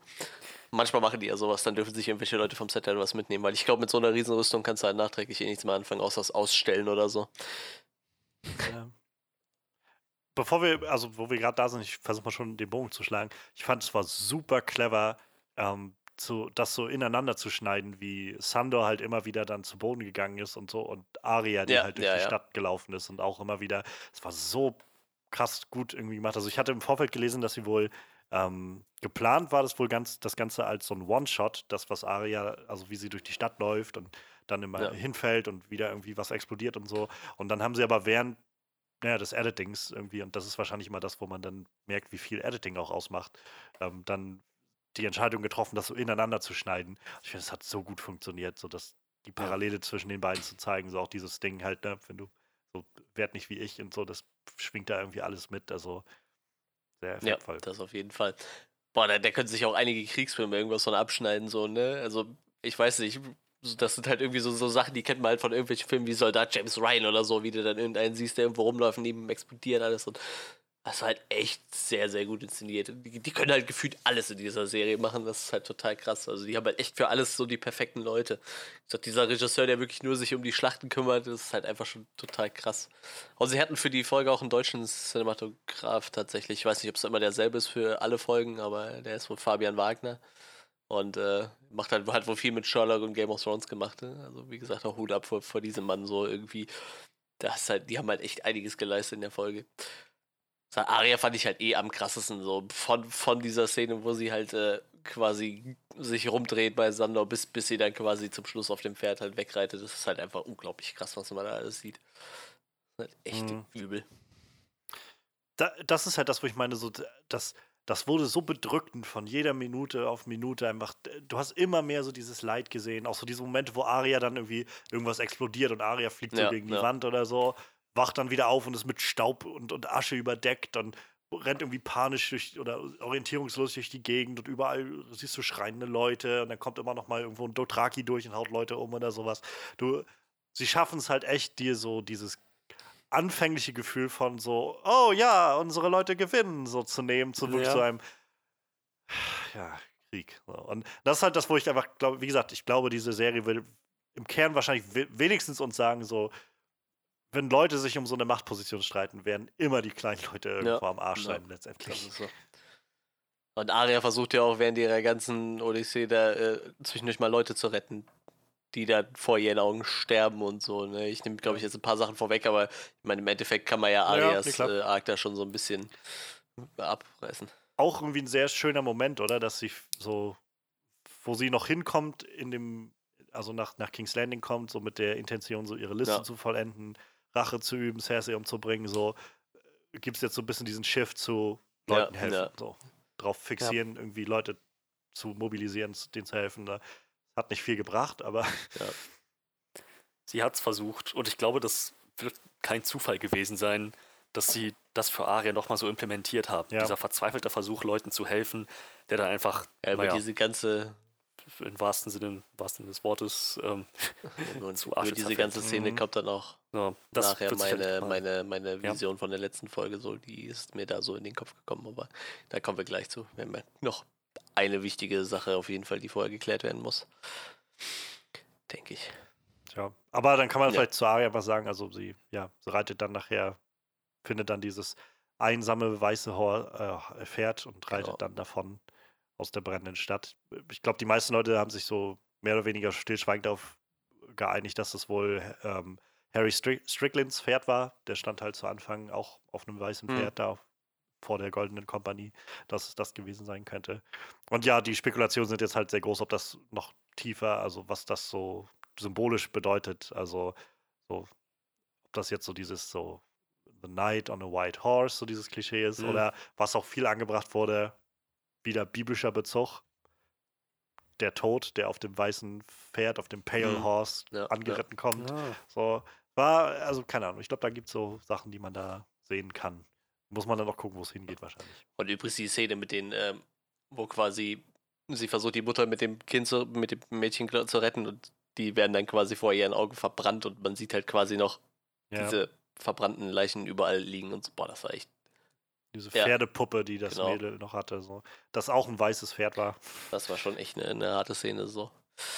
Ja, ähm, wie gesagt, die Folge endet natürlich dann mit dem weißen Pferd, aber es gibt ja noch einen Plot, den müssen wir auf jeden Fall noch abreißen. Also es gibt halt, das ist ja mhm. doch sehr wichtig. Also äh, Cersei rennt halt irgendwie durch diese äh, Katakomben, nenne ich es mal, und äh, rennt auch durch den Saal mit den, mit den Drachenschädeln, glaube ich, noch. Und äh, irgendwann sieht man halt, äh, find, findet Jamie sie halt, ne, und sieht sie es gibt halt nochmal ein Wiedersehen zwischen Cersei und Jamie. Ja, er findet sie halt auf, auf der Karte sozusagen. Ja, In dem stimmt, Raum, wo genau. diese große ja, Karte ja, von genau. Westeros auf dem Boden ist. Und halt auch wieder sehr, fast schon ein bisschen zu auf die Nase, fand ich so. Dieses, sie steht halt auf Westeros und alles fällt zusammen. So irgendwie hatte das sowas. Aber ja, da findet Jamie sie dann und. Dann war ja im Prinzip derselbe Shot wie an, am Anfang Staffel 7, wo sie auch ja. beide auf der Karte ja. standen und sie da meinte, so, das ist alles ja. unseres. Ja, wie schon. Das, äh, ja, wahrscheinlich war es dann auch genau deshalb so geplant, dass es genau dieselbe Szene nochmal ist. Ne? Ja, und äh, sie, sie stellt dann natürlich fest, dass Jamie ziemlich stark verletzt ist, aber er ähm, erzählt ihr dann auch von dem, von dem Fluchtplan halt, dass sie es halt irgendwie noch schaffen können, da rauszukommen. Wie gesagt, äh, ich glaube, das war das erste Mal, dass äh, Cersei noch so ein bisschen normal wirkt hinter ihrem Wahnsinn, so den sie so die letzten Staffeln aufgebaut hatte. So, äh, ja, du hast halt gemerkt, dass da so ein, so ein ja, genau, Mensch halt was, hintersteckt, auch ja, immer, was immer halt noch. Ne? irgendwie also. so ein bisschen verloren gegangen ist, halt, wie gesagt, weil sie halt einen ziemlichen Wahnsinn an den Tag gelegt hat. Und äh, so Person, die Angst genau. hat, die, die so wirklich Sterbensangst hat und gerade auch ihr Kind ja irgendwie leben lassen wollte. Also ich muss man auch nochmal sagen, Lina Headey ist ja, so eine gute Fall. Schauspielerin. Und ja, sie mag nicht so viel Screentime diese Staffel gehabt haben, aber so was sie damit gemacht hat in dieser Staffel und gerade auch dieser Schluss, so wie sie, wie sie mit Jamie so die Reunion hat und auch so dieses irgendwie, ich, ich will nicht, dass unser Kind stirbt, ich will nicht sterben und so, dieses so. Ja. Ist, gerade nachdem man so viele Staffeln gesehen hat von, sie hat sich so hart gemacht, so, ähm, so unantastbar irgendwie für alles und jeden und jetzt, ja. Ich muss sagen, dieser Moment, wo sie dann noch quasi noch ihren Nervenzusammenbruch hat, also super geschauspielert erstens, tragischer Moment für diesen Charakter, aber ich als Zuschauer, ich weiß nicht, ich konnte mir irgendwie nicht helfen, es hat mir bis zum gewissen Punkt so eine Art Genugtuung verschafft. Ich hatte das Gefühl, so irgendwie sehe ich das gerade gerne, dass doch mal ja. ihre Fassade fällt, bevor es endet. Ich, wie gesagt, tragisch für diese Figur, absolut. Und ich habe mich auch nicht komplett wohlgefühlt dabei, ne? Aber trotzdem, Cersei nochmal so auf Knien zu sehen, weiß nicht, irgendwie hat sich das das, so, so, ein Teil von mir hat, hat das das Gefühl gegeben, ja, hier wurde gerade Gerechtigkeit getan. Naja, das ist halt wieder dieser, dieses, wo ich wieder das Gefühl habe, es geht einfach um eine Person, die im Prinzip ihr eigener Untergang ja. geworden ist. In der Art und Weise, wie sie mit, mit der Situation umgegangen ist, wie sie halt nach und nach high geworden ist von ihrer Machtposition, von allem, was sie ähm, gedacht hat, wo, wo sie steht, wie mächtig sie ist. Wir haben es vorhin angesprochen, die Art und Weise, wie sie glaubt, dass sie die Drachen einfach so kaputt machen kann und so. Und ähm, ja, im Endeffekt hat es halt alles nichts gebracht. So, ne? Halt, genau das ist ihr Untergang geworden. Und äh, insofern auch irgendwie sehr, wieder sehr poetisch. So, wie, so wie, wie oft haben wir und wie lange haben wir alle äh, spekuliert, wer denn jetzt Cersei umbringen wird und ob das jetzt Jamie ja. ist oder Tyrion, also so wie im Buch und wie diese, diese Valonka-Theorie und, und Prophezeiung, die ja in der Serie nie wirklich angesprochen wurde, aber mag ja sein, oder Arya auch oder so. Und letztendlich, naja, war es irgendwie keiner. Sie war es halt, wie ja. gesagt, irgendwie selbst, die einfach die Folgen zu tragen hatte, dass sie halt einfach, naja, King's Landing halt das, worauf sie irgendwie ihre ganze Macht gebaut hat, irgendwie, also der rote Bergfried halt auf ihr zusammengebrochen ja, ich ist. Ich hatte mir das bis jetzt überhaupt mal so das halt erwähnt. Halt neben Jamie. also, das sollte man dann vielleicht nochmal explizit erwähnen. Also, der rote Bergfried kollabiert dann über den zwei. Also, sie liegen sich quasi in den Armen und dann stürzt das ganze Gebäude über ihn zusammen. So, damit ist dann auch deren Arc halt irgendwie abgeschlossen. Nicht irgendwie abgeschlossen, der Arc ist abgeschlossen, ich glaube nicht. Man könnte argumentieren, sie hätten es rausgeschafft durch diesen geheimen, durch diesen geheimen Tunnel, wenn Daenerys nicht mit dem Drachen ja. alles zerstört mhm. hätte. Aber dass Daenerys mit dem Drachen alles zerstört hat, hat Cersei sich bis zu gewissen ja, Punkt auch selbst zuzuschreiben. Ja, ja. Auf jeden Fall. Das, das meine ich halt. Also ich glaube, also natürlich gibt es andere beteiligte Parteien so, aber im Kern trägt sie halt auch, also auch gerade ihr, ihr Hochmut irgendwo schon, hat sie schon in diese Situation manövriert. So. Und keine Ahnung. Also es ist halt irgendwo auch sehr, irgendwie auch so tragisch und schön zu sehen, sie dann mit Jamie so an Jamies Seite sterben zu sehen. Ja. So, also so wie es letztendlich auch immer so ein bisschen gesagt wurde von beiden, so wie sie zusammen in die Welt gekommen und wir gehen zusammen aus der Welt und so. Ähm, ja. Auch wieder so nicht das Ende, was ich mir für Jamie gewünscht hätte irgendwie, aber es macht Sinn. Ich kann es ja. traurig, äh, aber traurig empfinden, aber trotzdem kann ich es akzeptieren. So. Das auf jeden Fall. Ja, damit äh, endete dann auch die Ah, nee, was wir auf jeden Fall noch erwähnen sollten, ist, man sieht halt am Ende noch äh, Tyrion, der so ein bisschen darum warte. Nee, warte mal, das war der Vorschau für die nächste Folge, ne? Ja, also man sieht ja. halt nur ab und an, glaube ich, wie er so an dem, am äußeren Rand der Stadt steht und halt sieht, wie einfach ja. alles und den Bach runtergeht. Wie alles nichts genützt hat, was er noch versucht hat im letzten. Und wie er lacht und lacht. So klatscht, und tanzt. yes! Wie gut das niemand weiß. Wie sowas. Oder macht. So, was sie, sie fängt an und er so, yeah! Woo! Danny, Danny! ja, nee, also man sieht ihn schon sehr melancholisch äh, vor dieser Stadt stehen. Und ähm, weiterführend sieht man dann auch in der Vorschau von der nächsten Staffel, dass er dann durch die zerstörte Stadt läuft. Neben noch ein paar anderen Shots von Daenerys, die halt vor die versammelten Soldaten tritt. Ich bin echt gespannt, wo es da jetzt hingeht. Ich, ähm, wie sieht's denn aus bei euch? Was, was, was glaubt ihr, was passiert? So kurz abgehandelt, jetzt nicht äh, komplett ausführlich, was ihr glaubt, was mit dem Charakter passiert, aber was glaubt ihr, wo daraus hinausläuft? Okay, ich, ich, ich fange kurz an. Also, so oft wie ähm, so oft wie, äh, wie, wie Arya jetzt gesagt hat, I'm going ja. to kill the Queen, schließe ich nicht aus, dass sie diejenige sein wird, die gerade nach dem, was sie erlebt hat, unten bei diesem Gemetzel, das Drogon angerichtet hat, dass sie diejenige sein wird, die Daenerys tötet. Wenn sie es nicht ist, dann schließe ich auch nicht aus, dass John in Frage kommt. Und was, glaube ich, recht sicher ist, ist, dass Tyrion jetzt auch überzeugt sein wird, die falsche Entscheidung getroffen zu haben. Zumal er erst sieht, was Daenerys mit der Stadt macht. Und zweitens, wenn er erfährt, dass Jamie und Cersei halt gerade durch dieses, durch diesen Schaden, durch, diese, durch diesen Angriff es nicht aus dem Roten Bergkrieg geschafft haben, dass er halt dann nochmal selber sieht, was für, ein, was für eine Auswirkung eigentlich seine Entscheidung hatte und dass er halt die falsche getroffen hat.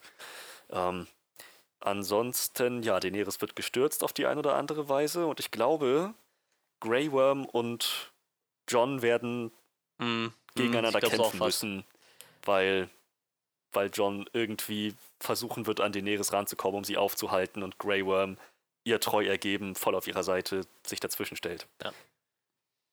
Jo, das ist meine Prognose. Könnte natürlich alles ganz anders ja, kommen, aber das scheint gerade. Das ist ja sowieso. Deshalb ist es ja auch nur eine Prognose.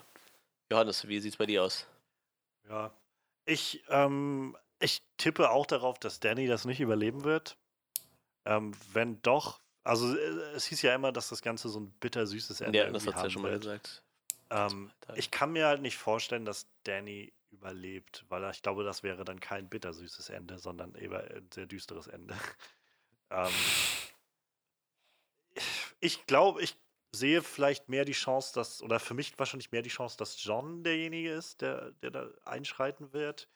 Ähm, ich glaube, es gibt eine Wahrscheinlichkeit auf jeden Fall, dass Aria reingeht. Die Frage ist halt gerade, was jetzt die, der Abschied mit, mit Clegane halt, mit dem Hound bei ihr bewirkt hat. Ob sie wirklich jetzt das Gefühl hat, ich muss dieses, das Töten, dieses, äh, diesen Racheinstinkt und das alles hinter mir lassen das wäre das, was man wahrscheinlich auch erwarten würde. Andererseits, gerade wie mit Jamie haben wir gesehen, dass es vielleicht auch nicht so einfach ist, in der Welt mhm. von Game of Thrones seine, ich sag mal, Natur irgendwie hinter sich zu lassen. Also kann auch gut sein, dass sie darauf eingeht. Aber ich glaube, fast wenn sie darauf eingeht, wird sie da, glaube ich, Kosten für tragen. Also äh, selbst wenn sie sie um, äh, umbringen sollte, glaube ich, wird Arya dann nicht überleben. Kann, also könnte ich mir vorstellen. Ähm, was ich sehr schade finde, aber ja, das ist nur Game of Thrones. ähm, ansonsten, ja, wie gesagt, ich glaube, Danny wird nicht überleben. Ähm, die Frage ist halt, bittersüßes Ende. Ich könnte, ich, ich sehe ein Szenario, wo mhm. John letztendlich wieder seiner Willen auf dem Thron landet und dieses bittersüße Ende daran besteht, dass halt so der Krieg vorbei ist und ähm, halt der neue König irgendwie ist, hinter dem die Leute stehen und aber ganz klar gemacht wird, irgendwie, dieser König ist totunglücklich und will das alles nicht. So, ähm, ich sehe auch immer noch eine, also äh, ursprünglich war ich halt ziemlich felsenfest davon überzeugt, dass John stirbt, irgendwie, das nicht überleben wird. Mittlerweile bin ich mir nicht mehr so 100% sicher. So, ich glaube, ich sehe immer noch die, die größere Wahrscheinlichkeit, dass er auf die eine oder andere Weise stirbt. Aber ich glaube, es gibt auch eine Chance, dass er vielleicht einfach auch abhaut oder so, einfach nach Norden reitet oder so. Vielleicht sich. Dass der Lord of Light sozusagen ihn in seinem Plan bedacht hat als. Der König des Nordens. Was? Naja, als Typ, der abhaut? Naja, nee, aber also vielleicht halt im, im Kampf gegen ähm, den Night King oder so, diese ganzen, dass seine Aufgabe war halt, die ganzen Wildlinge zu mobilisieren, die ganzen Norden zu mobilisieren. Also diese Rolle, die er quasi ausgefüllt hat damit. in der Art und Weise. Also, naja, und, da, und dann müsste er ja eigentlich irgendwie draufgehen, wenn man ja, Beric also, Dondarrion betrachtet. Das, sich, genau, das ist halt so auch meine, meine Idee. Letztendlich, also es würde für mich, glaube ich, am meisten Sinn machen. Andererseits habe ich halt keine Ahnung, wie, wie oft sowas ähm, in, in der, also wie oft man den Präzedenzfall setzen kann. Wir haben halt nur Barrick gehabt bisher, so an, an den wiedergeholten Leuten. Deshalb keine Ahnung. Also ich weiß nicht, ich würde auch, glaube ich, wenn ich Geld drauf setzen müsste, eher wetten, dass er auch stirbt in irgendeiner Art und Weise. Ähm, aber wie gesagt, hundertprozentig sicher bin ich mir da nicht. Ähm, ja, ich denke, Grey Worm wird das auch nicht überleben, was auch immer als nächstes passiert. Ähm, wer ist noch da? Tyrion bin ich mir nicht ganz sicher, ob der überleben wird oder nicht. Ich fände es eigentlich ganz schön, wenn irgendwer vom, von, äh, vom Haus Lannister am Schluss noch steht. Also, wenn wir so die neue ja. Generation haben glaube, Sansa werden wir auf jeden Fall nochmal sehen, nächste Folge. Ähm, hat so Sansa, die, wo ich jetzt Sansa, Tyrion und weiß ich nicht, Davos, vielleicht hoffe, dass Davos überlebt. Ähm, keine Ahnung, also ich, ich, bin halt echt ziemlich ratlos, weil ich einfach, einfach keine Vorstellung habe, wie das Ganze wirklich auf einem Punkt enden soll, dass du ein Gefühl hast, dass das ist Ende. So, sondern, weiß ich nicht, diese Ge die Geschichte ist einfach so lang und so komplex, dass ich immer wieder das Gefühl habe, wahrscheinlich, wenn nicht einfach alle Charaktere plötzlich tot umfallen, könntest du ja wahrscheinlich immer sagen, man könnte jetzt eigentlich noch weiter erzählen, was mit denen passiert, weil genau das ist ja diese Geschichte bisher gewesen. Einfach immer zu sehen, was passiert mit denen weiter und weiter und weiter. Also deshalb, ich habe kein, keine Ahnung, ich denke, es wird irgendeine Art von offenem Ende wahrscheinlich werden. Also offen in dem Sinne, dass halt so ein bisschen, keine Ahnung, die in die Zukunft gelassen werden oder so. Ähm, und ich glaube, Drogan wird halt auch nicht überleben. Aber konkret, konkreter kann ich es auch irgendwie nicht machen, so, um ehrlich zu sein. Dafür ist es mir einfach zu, zu vage könnte mir vorstellen, dass King's Landing einfach kein lebenswerter Ort mehr ist nach dem Ganzen jetzt. Und vielleicht ein, ein neues Machtzentrum sich irgendwo organisiert. Oder halt alles zerfällt wieder in kleine Ja, es gibt ja quasi auch noch die Eiseninseln, ne? Ja. Ich glaube, die werden wir nicht mehr sehen, habe ich so das Gefühl. Ja. das wird jetzt die der neue eiserne Thron Aha. auf den Eiseninseln, passenderweise.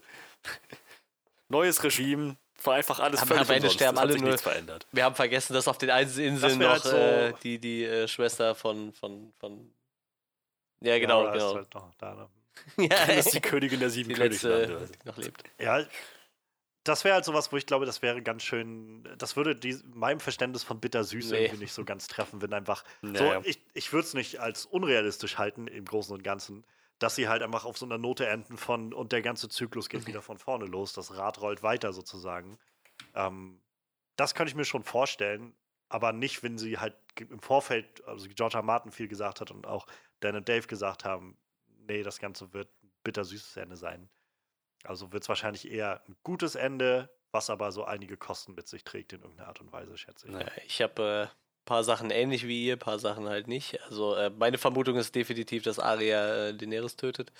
Ich befürchte aber, also ich kann mir nicht vorstellen, dass nachher drei Starks überleben, wenn man Jon Snow als noch als Stark sehen will.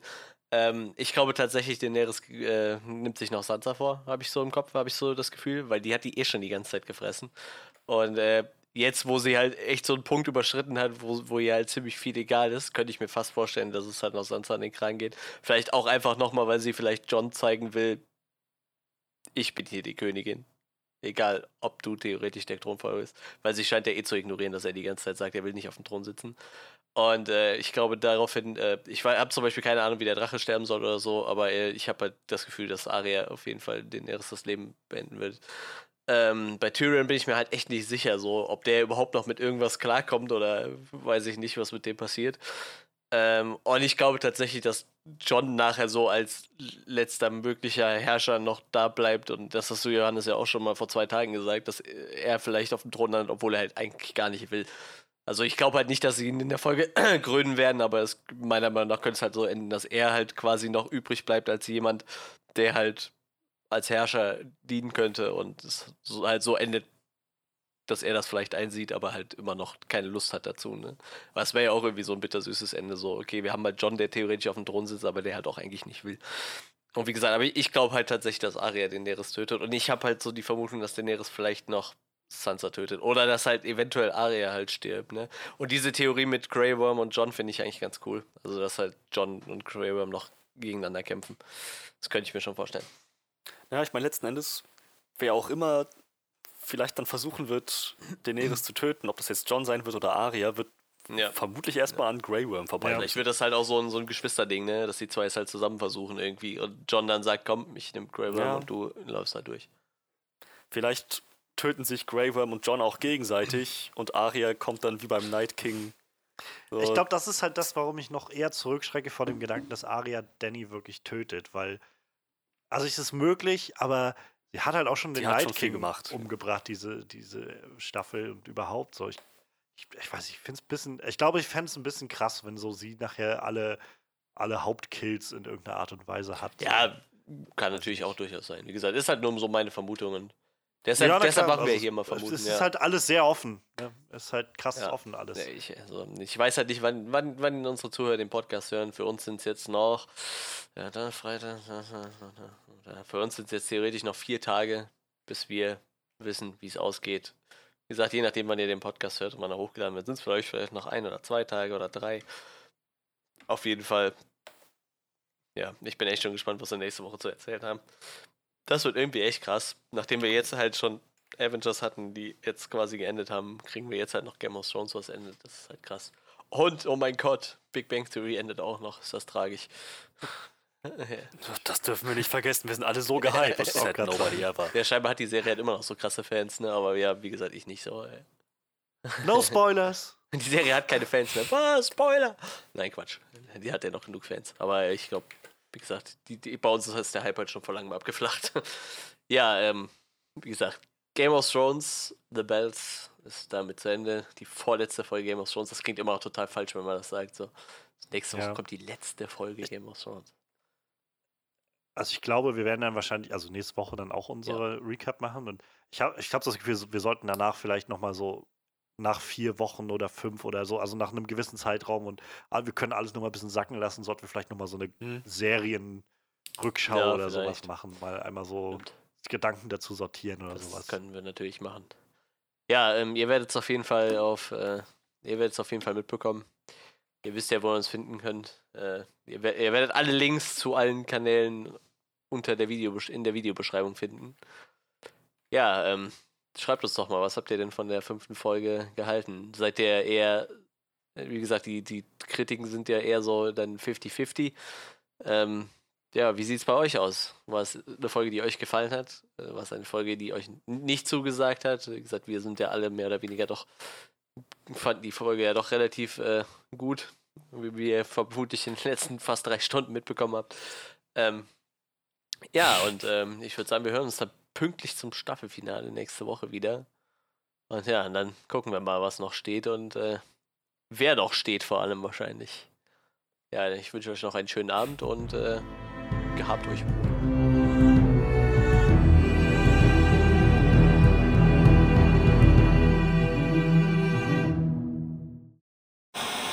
Eins, zwei oder drei. Was ist denn das für ein Geschrei? Okay, das kenne ich nicht. so, das Kennst du nicht den 1, 2 oder 3 Soundtrack? Quasi die, die, den Titelsong?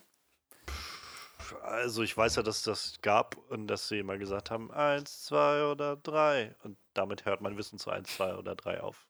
Ich weiß, es ging weiter mit, was ist denn das für ein Geschrei? Und okay. ähm, dann, dann kam irgendwas mit, auch mit dabei. Ah, ah, oh mein Gott! Ah. Vielleicht war das eher dieser 1-2 Freddy kommt vorbei Song aus äh, Nightmare on Elm Street oder so.